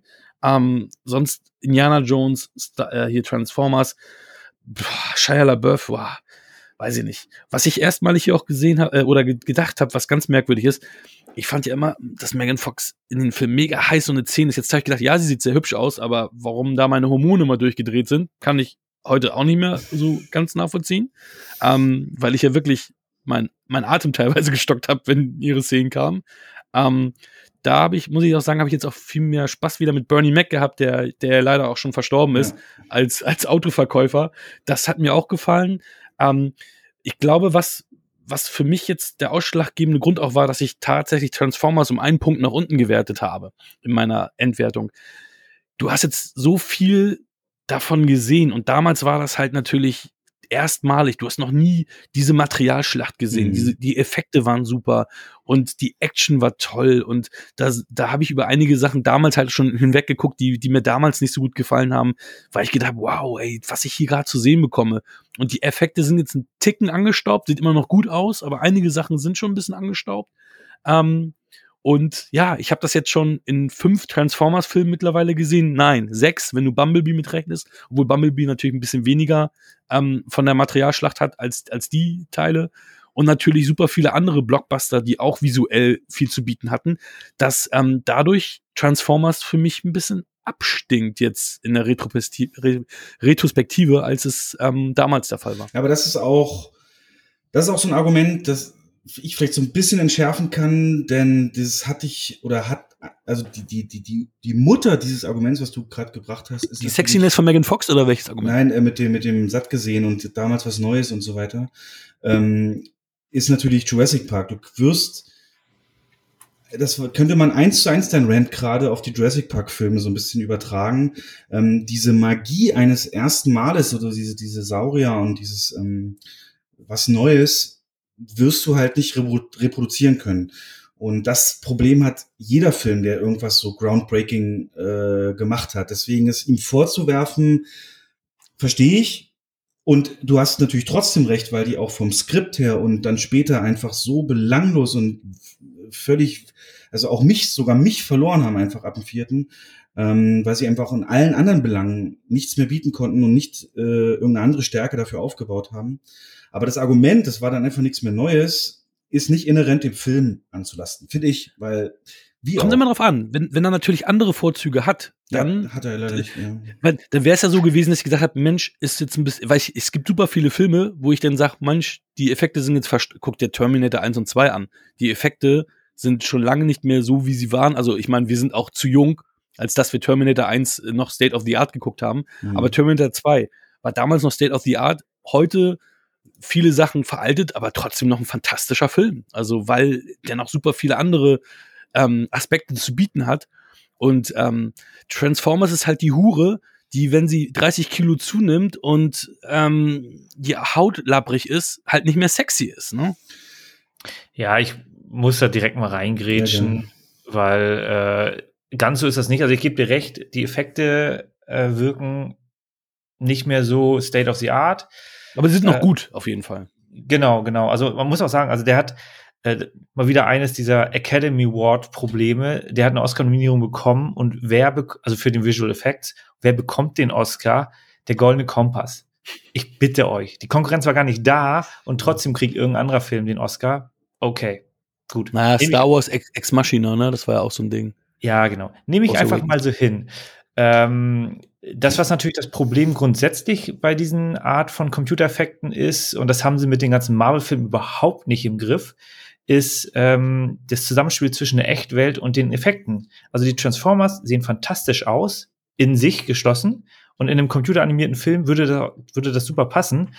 Aber dadurch, dass ähm, die ja in der Echtwelt interagieren, sieht es dann teilweise nicht passend aus. Also die, die allein schon die Entscheidung, so, ja, da ist eine Stadt, lass uns die Transformers da hinjagen, damit die da alles in Schutt und Asche legen. So, ja, okay, Kollateralschäden vom Verteidigungsminister, so what, ne?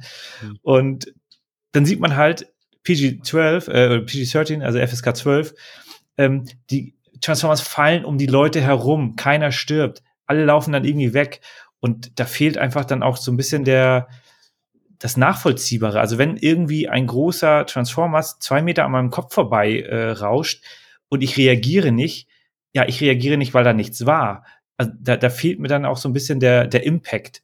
Und das muss man in Effekten da ganz deutlich äh, ja, ankreiden, aber da, da haben halt andere Filme genau die gleichen Probleme. Also natürlich ein Star Wars Episode 1 mit Jar Binks hat das Problem. Herr der Ringe hat es gut hinbekommen mit Andy Serkis, aber die ganzen Marvel-Filme mit ihren ähm, ja, super krassen Megaschlachten äh, kranken da unter dem gleichen Problem, dass da einfach so der, der, ich kaufe es dir nicht ab, dass da tatsächlich Treffer passieren. Also da kriegt irgendein Monster, kriegt einen Hammer auf den Kopf, aber nichts passiert. Also der, der Impact ist nicht da. Und gleichzeitig und deswegen äh, will ich da halt, wollte ich da halt reingrätschen. Die Soundkulisse dagegen finde ich immer noch richtig gut. Mhm. Du brauchst aber da natürlich schon ein paar mehr Lautsprecher als äh, um, um halt wirklich von allen Seiten Bescheid zu ja, werden. Aber das Soundbar reicht. Ich habe ich hab ja den tatsächlich gestern nur mit Soundbar gesehen. Also ich hatte überlegt, ob ich den über die PS5 laufen lasse mhm. mit, ähm, mit Kopfhörern, habe aber mich für die Soundbar entschieden und auch da ist es schon wuchtig genug. Also der bietet von der Soundkulisse echt viel. Du wirst ja. natürlich, ich habe ja ähm, die Anlage, die du hast, die, die hatte ich ja, ja auch mal. Du hattest die ja mhm. freundlicherweise äh, zweimal damals bestellt. Und ich hatte Transformers auch zweimal mit, mit der Teufelanlage gehört. Und natürlich war das mehr Bums und natürlich noch geiler. Aber ähm, ja, der, der, der bietet natürlich viel, was das ja, vor allem, also vor allem die Dynamik, die du hast. Also da, da, wenn du eine Anlage hast, dann lohnt sich dieser Film definitiv, weil du halt dann mal von allen Seiten beschallt wirst. Und äh, auch dort, der hat da ja auch zwei Oscar-Nominierungen bekommen für Sound Editing und Sound Mixing. Keinen gewonnen. Ich kann das nicht einschätzen. Hier der, das Born-Ultimatum hat er, glaube ich, gewonnen. Beide. Oh, weiß ich nicht mehr. Äh, an den kann ich mich nicht erinnern, dass ich den je gesehen habe. Und wenn dann, ja, wäre da sowieso. Die Academy hasst einfach so, so Blockbuster. Ja, aber da würde ich es halt eher sagen, wenn man da halt wirklich äh, super, super Sound-Editing hast. Du hast also gute Effekte und die dann auch gut abgemischt. Da muss man dann auch mal einsehen, dass das das Beste in dem Jahr war wahrscheinlich. Aber wie gesagt, ich kann das da nicht einschätzen, weil ich den äh, Born Ultimatum nicht im Kopf habe. Ja, für mich war das damals auch immer eine Referenz, muss ich sagen. Also mich haben ja Leute dann auch gefragt, warum da hatte ich damals natürlich noch ein, ein LCD 40 Zoll. Warum braucht man Blu-ray? Wenn die gesehen haben oder ich erzählt habe, stolz, ja, Blu-ray. Dann habe ich immer Transformers ja. angemacht. Über die Anlage, Blu-ray Transformers, gestochen scharfes Bild, knackig, Bombensound und habe gesagt, hier, darum Blu-ray und nicht mehr DVDs, ihr Motherfucker. Dann sind sie nach Hause gegangen haben gesagt, ich bin doof. Okay. Ja. Idiot. genau, Idiot, abgewogen sind gegangen. Und ich dann, aber, aber ich habe doch Tipps gemacht. Ja, eins zu eins. Ich habe immer diese Autobahnszene genommen und dahin gespult, äh, ja, um das Mann. zu demonstrieren. 100%. Aber jetzt mal ganz kurz. Ihr habt beide gesagt, einige Effekte wirken outdated. Äh, welche? Also, das würde ich jetzt mal wissen wollen. Also, wo sagt ihr, das es hat nicht so gut. Ja, also, guck mal, wenn jetzt der Transformer aus dem, aus dem Swimmingpool kommt, wie das Wasser runterperlt und so, das ist alles nicht mehr. Also das, das würden sie heute besser machen. Also vieles. Also natürlich sieht's noch gut aus, aber es ist nicht mehr State of the Art. Und das musst du jetzt ja auch zugeben, oder? Selbst als großer Liebhaber. Okay, die Wasserszene würde ich dir wahrscheinlich den Punkt geben, aber sonst, ich würde mal als Gegenbeispiel nehmen, äh, Bumblebee ist ja in dem Film so ein bisschen das emotionale Zentrum, äh, oder zumindest soll der für den Zuschauer das darstellen, auch wie er kommuniziert und so weiter. Und de dessen äh, Gesichtsanimation, der ja auch dann in Anführungszeichen sowas wie Interaktion hat mit den, mit den Hauptdarstellern, äh, die ist doch bis heute, kann die standhalten und, und, und ähm, hat eine Bumblebee vielleicht schon, aber gut, dass du das Beispiel bringst. Ich habe nämlich daran gerade nicht gedacht, aber das ist so, die Gesichtsanimationen von den anderen sind alle nicht so cool. Auch Optimus, also wenn du das, also das würden sie heute, heute auf jeden Fall anders machen. Optimus, gut, naja. irgendwann ist es dann auch nur eine Budgetfrage, ne? Ich hatte das auch Ja, ich will, ich will jetzt auch nicht ins Klein-Klein gehen, ja, ne? Also, das ist auch jetzt nicht der Grund, warum, warum ich sage, der Film hat jetzt für mich ähm, einen Punkt abgebaut im Vergleich zu früher. Ähm, die Effekte sind gut, Punkt. Also die sind, sind auch, sehen auch noch gut aus, Punkt. Also ich, also ich gebe dir da, äh, Stefan, ich gebe dir vollkommen recht, die sind wirklich recht gut gealtert. Deswegen, also ich, ich sag ja auch, die Effekte bei den Marvel-Filmen, also ein Thanos sieht für mich jetzt auch nicht, also der wird auch nicht lange durchhalten vom, von den mhm. Effekten her. Den fand ich damals schon nicht wirklich authentisch oder dass er da wäre.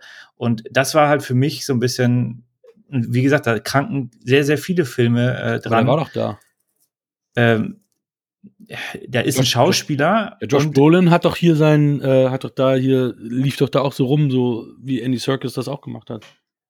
Also bei ja, aber der ist halt keine fünf Meter hoch groß. Nein, das also, natürlich nicht, klar. Deswegen, also, und, und äh, bei Transformers, also zum Beispiel die, die, äh, die letzte Szene mit dem Verteidigungsminister, wo, nachdem er dann da ja aus dem Film rausgeschnitten wird, wo sie dann da mit irgendeinem so kleinen Transformers ähm, in einem engen Raum kämpfen und ihn beschießen.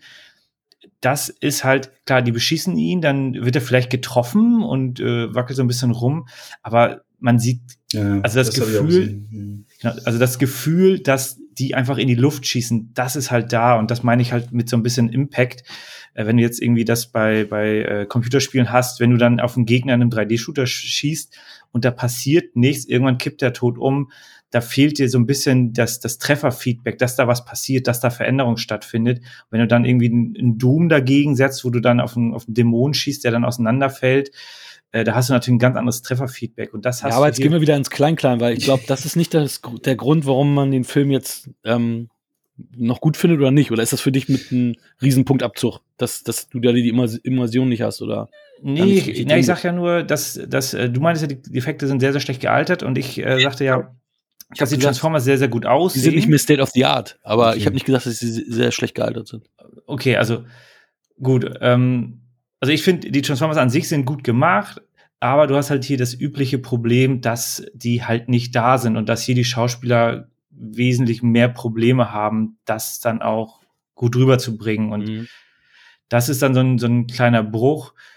Die Soundkulisse und, und, und die Action dementsprechend äh, verschmerzt da natürlich eine Menge. Äh, von daher ist, bin ich da jetzt ähm, so zwiegespalten. Also da gibt es jetzt für mich jetzt nicht den, den großen Malus, dass der Film nicht mehr äh, nicht mehr anzusehen ist. Sound und Bild in Kombination, die holen, also deswegen guckt man den Film, muss man ganz klar so sagen, und die holen mich halt auf jeden Fall uneingeschränkt noch ab. Ich werde nächstes Mal mehr auf das Wasser im Pool achten, aber ja. Ähm, musst du nicht, musst du nicht. Aber ich verstehe dein Argument natürlich. Ähm, aber das ist es halt. Und das so zum ersten Mal gesehen zu haben, hat sich einfach eingebrannt. Das Ganze macht ja auch mit den simpelsten Mitteln, was die Story angeht, irgendwie versucht er zu untermalen. Ähm, hab ein schönes Essay dazu mal gesehen, beziehungsweise auch andere Formate. Ähm, das ist halt so allgemeine Themen, ne? Der Junge, der das Mädchen will und, und äh, Pentagon, Verschwörung, die goofy äh, Eltern, die man so hat und so weiter.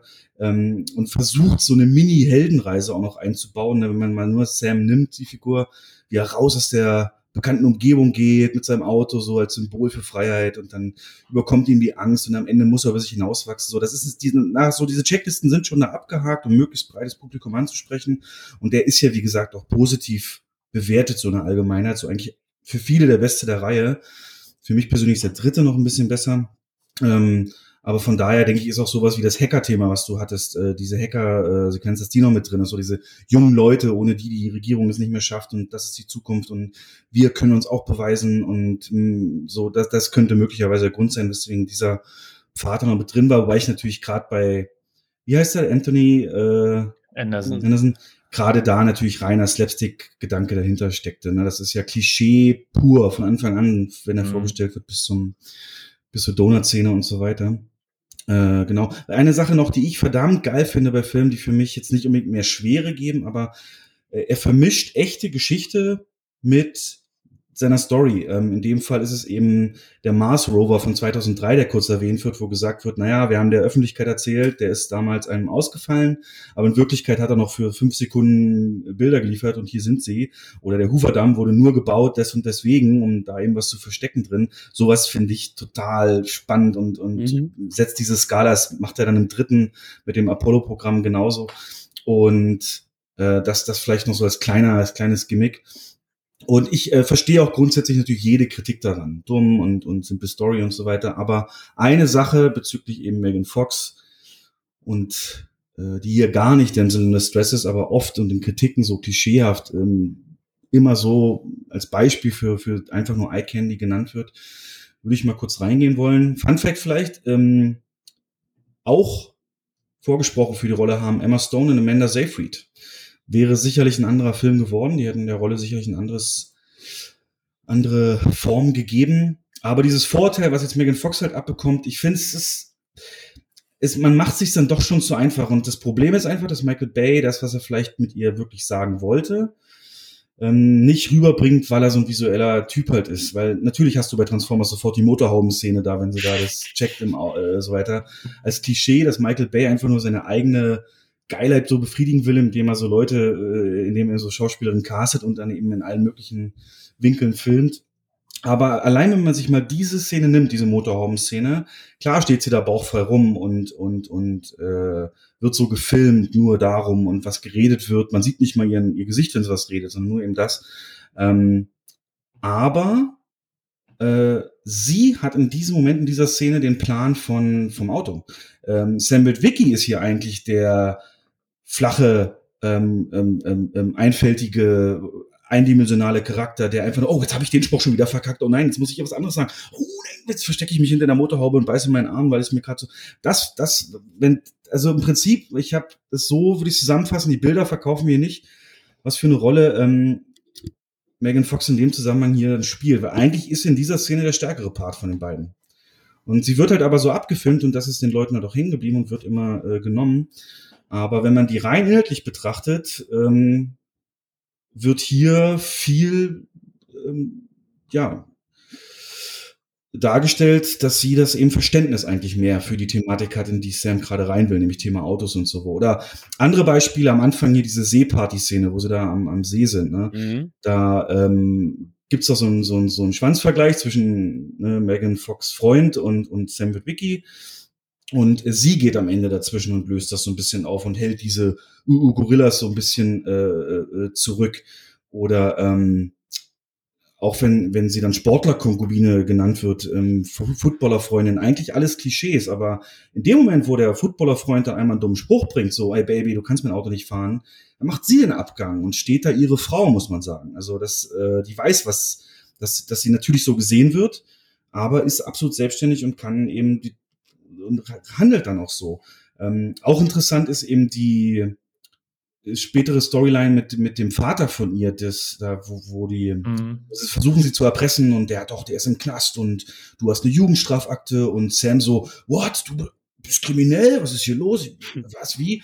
Und dann gibt's da so eine Rede, so einen kleinen Monolog von ihr, ja, es ist klar, das kennst du in deinem kleinen, perfekten Leben nicht und ähm, ne, ich musste halt, also nach dem Motto, sie hat halt schon nicht in den Abgrund geguckt, aber sie hat halt schon, sie ist halt schon durch die Scheiße gegangen. Sie hat einen Vater, der sie wahrscheinlich nicht ja, auf immer verlassen konnte, musste früh selbstständig werden. Und Sam lebt doch da bis zum Schluss in einem Haus, wo der Hund ein kitschiges äh, Hundehaus kriegt, so von den Eltern. Und ähm, in Chihuahua lebt und wirklich ja eigentlich so das perfekte, unbeschwerte Vorstadtleben geführt hat, weißt du?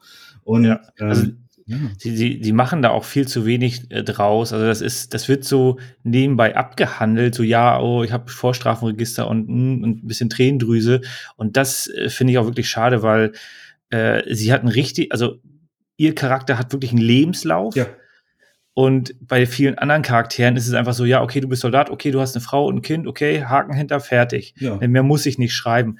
Während bei ihr wurde das ausgearbeitet und dann wird es leider innerhalb der, also um die Action herum so ein bisschen angedeutet, aber nicht wirklich richtig äh, zum Thema gemacht oder nicht ausreichend Na, zum Thema gemacht. Da muss ich gleich schade. muss ich dazwischen springen, weil ähm, ich ähm, ähm, ich habe die Szene gerade die letzte die Mission City Action Szene am Ende, als es dann so richtig aufs Finale zugeht, da trifft sie die Entscheidung, als Bumblebee schon komplett zerstört da liegt und eigentlich alles verloren scheint und Optimus kaum hinterher kommt damit ankämpfen und so nicht zur Verfügung steht. Dann steht sie da, hat so einen Moment der Klarheit, so einen Shot und, und sieht dann das Auto, diesen Abschlepper und, und schnappt sich das, hängt da Bumblebee dran und sagt so, ich fahre jetzt, du schießt und wir werden jetzt hier die, die, die, die, ähm, die Scheiße auflösen und, und, und, und das hier schaffen. Und, und sie ist so dieser Aber- charakterstarke, ähm, äh, ja. Ja, absolut. Also ich, ich gebe dir vollkommen recht. Nur das ist dann halt nur so eine kleine Nebengeschichte, weil die Kamera ist dann wieder auf Shia LaBeouf, wie er dann da das Haus da hochklettert Mhm. und, Mhm. und sich vor dem äh, äh, vom Megatron äh, versteckt und dann am Ende so, ach ja, stimmt, sie war ja auch da und, und fährt da gerade mit dem Abschlepper un, umher und da wird einfach ähm, von dem, was sie dem Charakter alles zugeschrieben haben, wird da viel zu wenig draus gemacht, weil dann immer wieder Shia LaBeouf äh, im Vordergrund steht und deswegen, also ich finde das super schade, dass sie aus der Rolle nicht noch mehr gemacht haben. Eigentlich hätte sie die Hauptrolle haben müssen. Das ist ein, das, das ist ein toller Satz.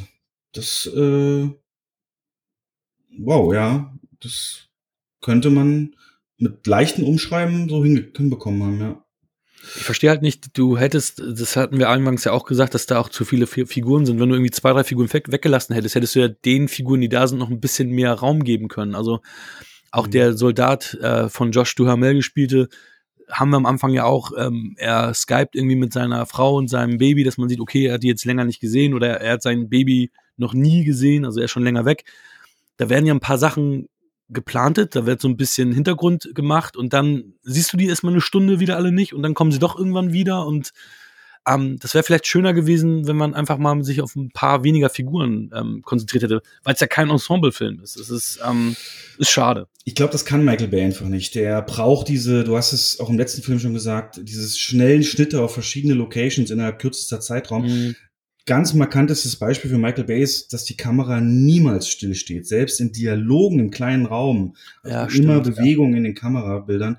Und ich glaube, er braucht das einfach, um dann einfach auch mal auf diese Donutszene zu schneiden, dann wieder auf die und dann auf die, um auch so ein Gefühl von diesem Bombast, äh, in seinen Augen wahrscheinlich, oder dieses, viel passiert zur gleichen Zeit und es darf nie Langeweile aufkommen. Wahrscheinlich auch äh, von ihm bewusst so gesteuert. Aber für das, ähm, was danach kam in Transformers und gerade auch wenn du die weibliche Rolle in Transformers 3 mal daneben hältst, ist das schon stark ausgearbeitet ja. und ja. Ähm, wie gesagt, in meinen Augen äh, widerspricht. Ich habe das natürlich nicht alleine alles in der Form rausgefunden. Da kann ich hier an der Stelle mal die Empfehlung machen. Der YouTube-Kanal Patrick H. Willems, das sind Video-Essays zu Filmen verschiedenster Couleur, sehr, sehr toll gemacht. Sehr guter Mann, Patrick H. Willems. Und der hat eine zweiteilige Folge äh, zum Bayham. So, oder ist Michael Bay, was ist, was, was motiviert eigentlich Michael Bay? Warum ist er so, wie er ist? Und geht wirklich viel im Detail auch an. Und ähm, da kommt er wirklich gut weg, Michael Bay. Und ähm, da habe ich auch viel meine, meiner Sicht auf ihn ähm, erweitern können. Ja, genau, das vielleicht als Bildungsauftrag, genau.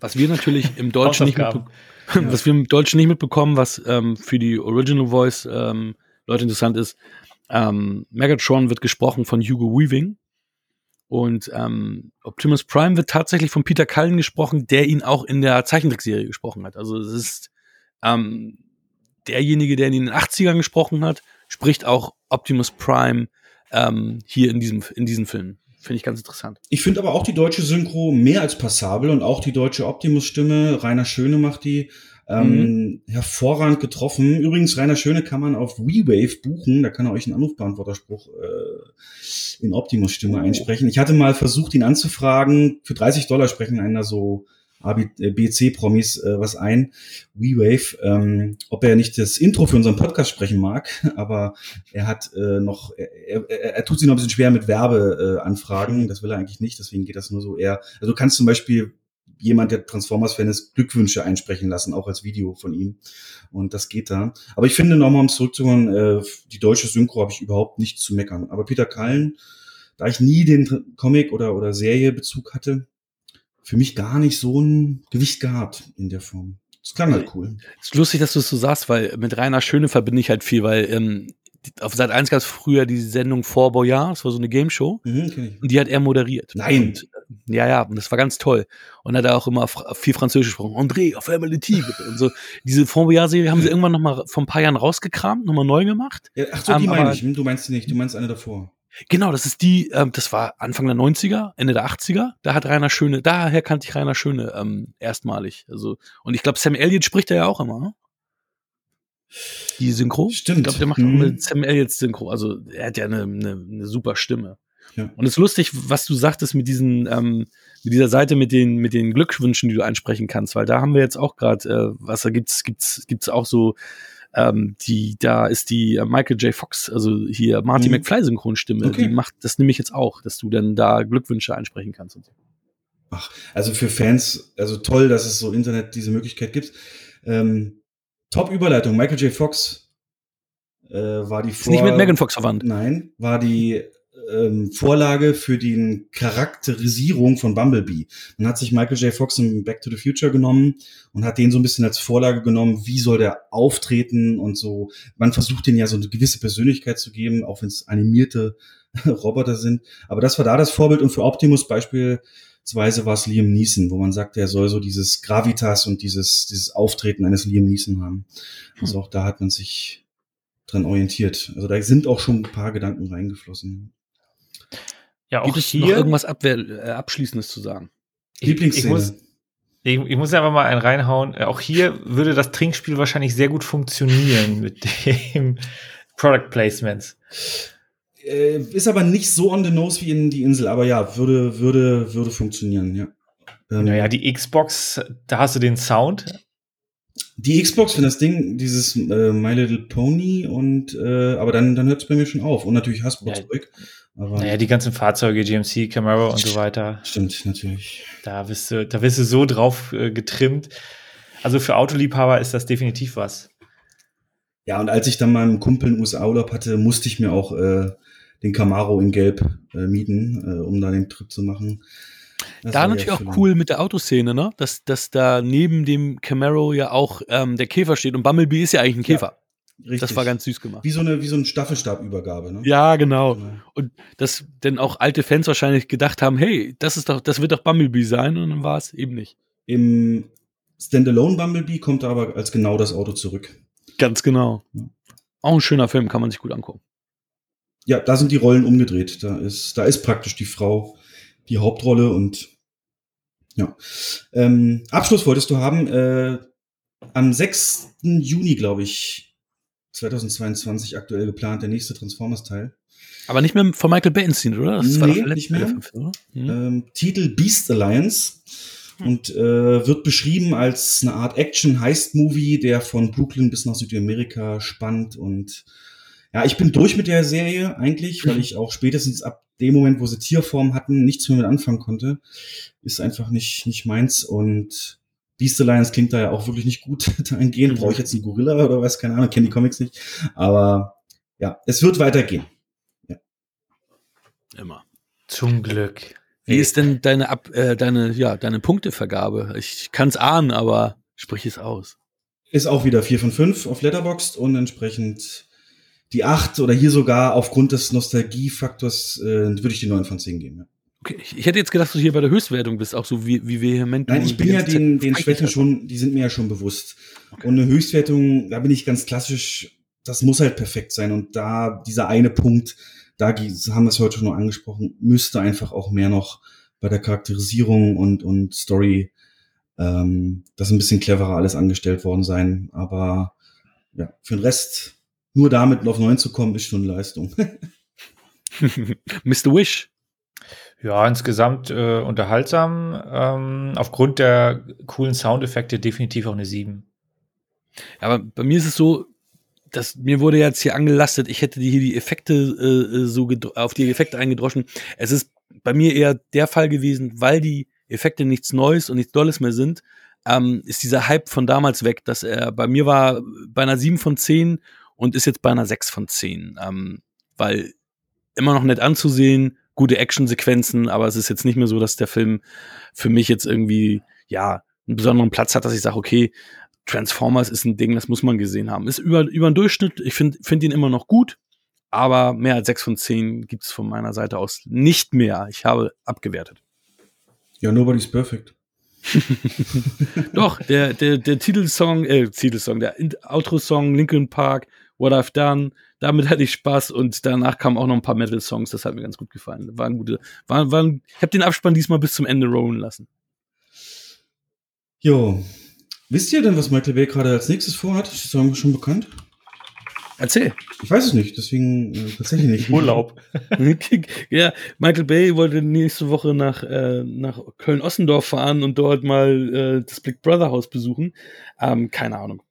I don't know. Also hier werden zwei Filme genannt. Einer heißt Ambulance, der wohl Filming ist, und Robocalypse, der Hm. wohl erst nur angekündigt ist. Und sein letzter war ja Six Underground, den ich auch stärkstens gefeiert habe. Aber das ist vielleicht eine Story für einen anderen Zeitpunkt. ja. Nee, cool. Das, das hat mir, das war so wie so eine Beichte, ne, für mich jetzt. Das konnte ich mal. Kannst du uns noch ein bisschen was zu deinem Podcast erzählen? Ähm, das ist ja für Kinofans von Kinomachern. Kannst du da noch ein bisschen, bisschen noch mal ein bisschen Werbung für dich machen, bitte? Äh, gerne. Das, der Hintergrund ist, dass es natürlich Filmpodcasts zuhauf gibt. Das haben wir uns damals 2018, als wir Mitte 2018 die Idee hatten, mein Kollege und ich, ähm, so überlegt, dann machen wir doch das als Unique Selling Point so ein bisschen, dass wir beide Kinoerfahrung haben oder beide im Kino arbeiten ähm, und bringen so ein bisschen Einblicke zum hinter den Kulissen in den Kinos. Und das war so ein bisschen der Aufhänger und ist es bis heute geblieben. Also wir kümmern uns tatsächlich eher um Branche, um, um, um äh, ja, Szene und, und, und natürlich auch Kinos und aktuell den ganzen Lockdown, Corona, das haben wir alles begleitet, aus, äh, aufbereitet. Wie sieht's jetzt, wie schlimm ist es jetzt wirklich und wie viele Kinos sind denn jetzt schon pleite und wie wird's weitergehen? ist ja gerade eine ganz heiße Diskussion. Und das steht immer im Vordergrund. Wir besprechen auch Filme, aber nie in der Ausführlichkeit wie ihr. Deswegen fand ich das gerade auch sehr erfrischend, ähm, das mal so in der Form machen zu können, eine reine Filmrezession. Das kommt bei uns wirklich immer zu kurz. Ähm, aber natürlich schauen wir logischerweise auch Filme. Wobei ich kann euch sagen, wenn man im Kino arbeitet, ist es wahrscheinlich weniger, als wenn man das nicht tut. Einfach weil man den Blick natürlich dann nicht nur auf den Film hat, sondern viel mehr wahrnimmt, wie zum Beispiel, wenn man drin sitzt, ist hier die Temperatur in Ordnung? Äh, warum geht jetzt das Seitenlicht nicht an, obwohl der Abspann schon rollt? Ähm, was ist der, ist der Cache richtig eingestellt, also das Bildformat und so weiter und passt das hier alles, der Sound zu leise, zu laut. Ähm, das, das, das sind so Dinge, die holen einen dann öfter raus, als wenn das lieb ist. Und auch da gibt es ein paar Anekdotenfolgen. Genau, also wer da ein bisschen was wissen will, cinemotions.eu, einfach mal reinhören. Und genau, das, das wäre eigentlich so zusammengefasst. Habt ihr Also denn wenn ihr vor, Ja? Nee, erzähl's mal. äh, wenn, wenn Kinos wieder aufmachen, habt ihr vor, ähm, direkt zu gehen, um einfach das Gefühl mal wieder zu haben? Oder habt ihr, wie es ganz viele befürchten in der Branche, euch so sehr an Home Cinema gewöhnt, dass das kein Muss mehr ist? Ist für mich witzig, was du ja schon sagtest, dass du glaubst, dass das eher in Richtung geht, dass die Leute noch Blockbuster gucken. Ich war schon immer der, Typ, der lieber Blockbuster im Kino geguckt hat. Wenn meine Frau jetzt irgendwann gesagt hat, lass mal den und den im Kino gucken, heißt ja, das ist doch ein Drama. Den gucke ich zu Hause. Warum soll ich ein Drama im Kino sehen? Also ich bin Ja. schon immer eher der Blockbuster-Gucker gewesen. Und ähm, Bond will ich unbedingt im Kino sehen, wenn er dann irgendwann mal kommt. Also. ähm, Michael? Ja, schwer zu sagen. Also ich bin jetzt tatsächlich nicht der allergrößte Kinogänger. Äh, die eine oder andere Perle schnappe ich mir dann immer mal. Äh, so wird sich das wahrscheinlich dann auch wieder einpendeln. Äh, aber ich sag mal so, im Jahr gehe ich dann wahrscheinlich fünf, sechs Mal ins Kino. Perfekt. Der Durchschnitt der Deutschen ist 1,6. Damit hast du den gehoben. Und ich danke dir dafür. Gerne. Ähm, nein, aber ist tatsächlich gerade die eine große Frage in der Branche, wenn es äh, wieder kommt. Ähm, die ganzen Perlen sind ja meist so Filme mit mittleren und kleinen Budget. Und die werden wirklich extrem stark ins Streaming gehen. Das ist definitiv so. Und die großen Filme, die wirklich sehr teuer waren, wo das Studio sein Geld nur reinholen kann, wenn es auch noch das Kinogeld gibt, das wird äh, im Kino laufen. Da ist ja auch genug Stau hier mit Fast and Furious und äh, Jurassic World und, und Bond und so. Ähm, die nächsten Avatare stehen in Startlöchern. Und Endlich. Ja, äh, ich glaube, da werden wir noch von überrascht. Ich glaube, der wird wieder, der könnte wieder an den zwei Milliarden kratzen. Müssen wir, Ich bin gespannt. Auf jeden Fall wird das so, ist das gerade die Grundsatzentscheidung, weil einfach dieses stur drei Monate Kino, dann Streaming, dann Blu-ray, das wird es nicht mehr geben. Das ist tot. Im Moment überlegt man zum Beispiel Filme, die nicht so toll starten, die ja so eine gewisse Zahl Besucher am ersten Wochenende nicht schaffen, schon nach zwei oder sogar einem Monat ins Streaming zu geben. Und so haben, glaube ich, alle was von. Na, was Mhm. bringt es im Kino monatelang mit vier, fünf Leuten im Saal Filme durchzuschleifen? Ähm, und so könnten dann Leute, die interessiert sind, das eher gucken und es wäre der Platz für was anderes da. Und mit was anderem meine ich Privatvorstellung und Gaming im Kino. Das ist so der andere große Trend, der sich gerade auftut, ähm, dass man einfach Gruppenviewing im, im Kino, so on-demand Kinosaal mieten und dann mit seiner Family, Friends Privatvorstellung dort schaut oder seine Xbox Playsee mitbringt und im Kino mit seinen Leuten was zockt. Das ist in Ländern wie Südkorea schon bis zu 30 Prozent vom Umsatz, den sie aktuell machen, weil es eben keine Filme gibt. Ja. Das ist bei Facebook und Instagram ja auch gepostet. Fand ich auch ganz interessant. Das, ich hoffe, also das wäre, also wenn sich jetzt das Modell nicht ändert, dann ja, wird das wie bei Schlecker, ne? Das äh, kann eigentlich nur so kommen. Aber dabei, dafür ist unser Podcast da, dafür werden wir euch immer auf dem Laufenden halten und genau, jetzt als nächstes muss erstmal anstehen, dass wir uns in Hamburg treffen, damit ich die Transformers-Filme abnehmen kann. So machen wir das. Kinder, und ihr habt's gelernt, werdet kein Pornodarsteller, habt ihr keinen Bock mehr am Bumsen und werdet keine Kinobetreiber, dann habt ihr nicht mehr so Bock, viel Bock, die Filme im Kino zu erleben. Da, Michi, willst du mir nicht äh, nochmal einen Ball zuschmeißen? Äh, schönen Rücken spielen wieder. Wollt ihr schon eine Vorschau auf die nächste Folge machen? Also ich höre euch ja auch. Oder ist das noch Top Secret? Und Ja, da, darum geht's ja, darum geht's ja. Michi, stell mir die Frage, Mann. Ja, was kommt denn nächst? Was kommt denn in zwei Wochen? Was, Ah, was Michi, wenn da? du mich so fragst, so ganz spontan, gebe ich dir natürlich auch gerne eine Auskunft. Ich sag nur, wie verdammt nochmal habe ich meine Tochter genannt? Ah, es ist soweit. Wir haben Leon, der Profi, im Gepäck. du hast deine Tochter Leon genannt. Leonard ist äh, mein kleiner äh, Nachzügler. Der heißt tatsächlich, den werde ich auch Leon nennen. Meine Frau hat mir in den Augen gerollt und gesagt, warum? Der heißt Leonard. Ja, ich nenne ihn Leon. Ja. Geil. Ja, es ist Leon der Profi. Er wird äh, das nächste Mal bei uns.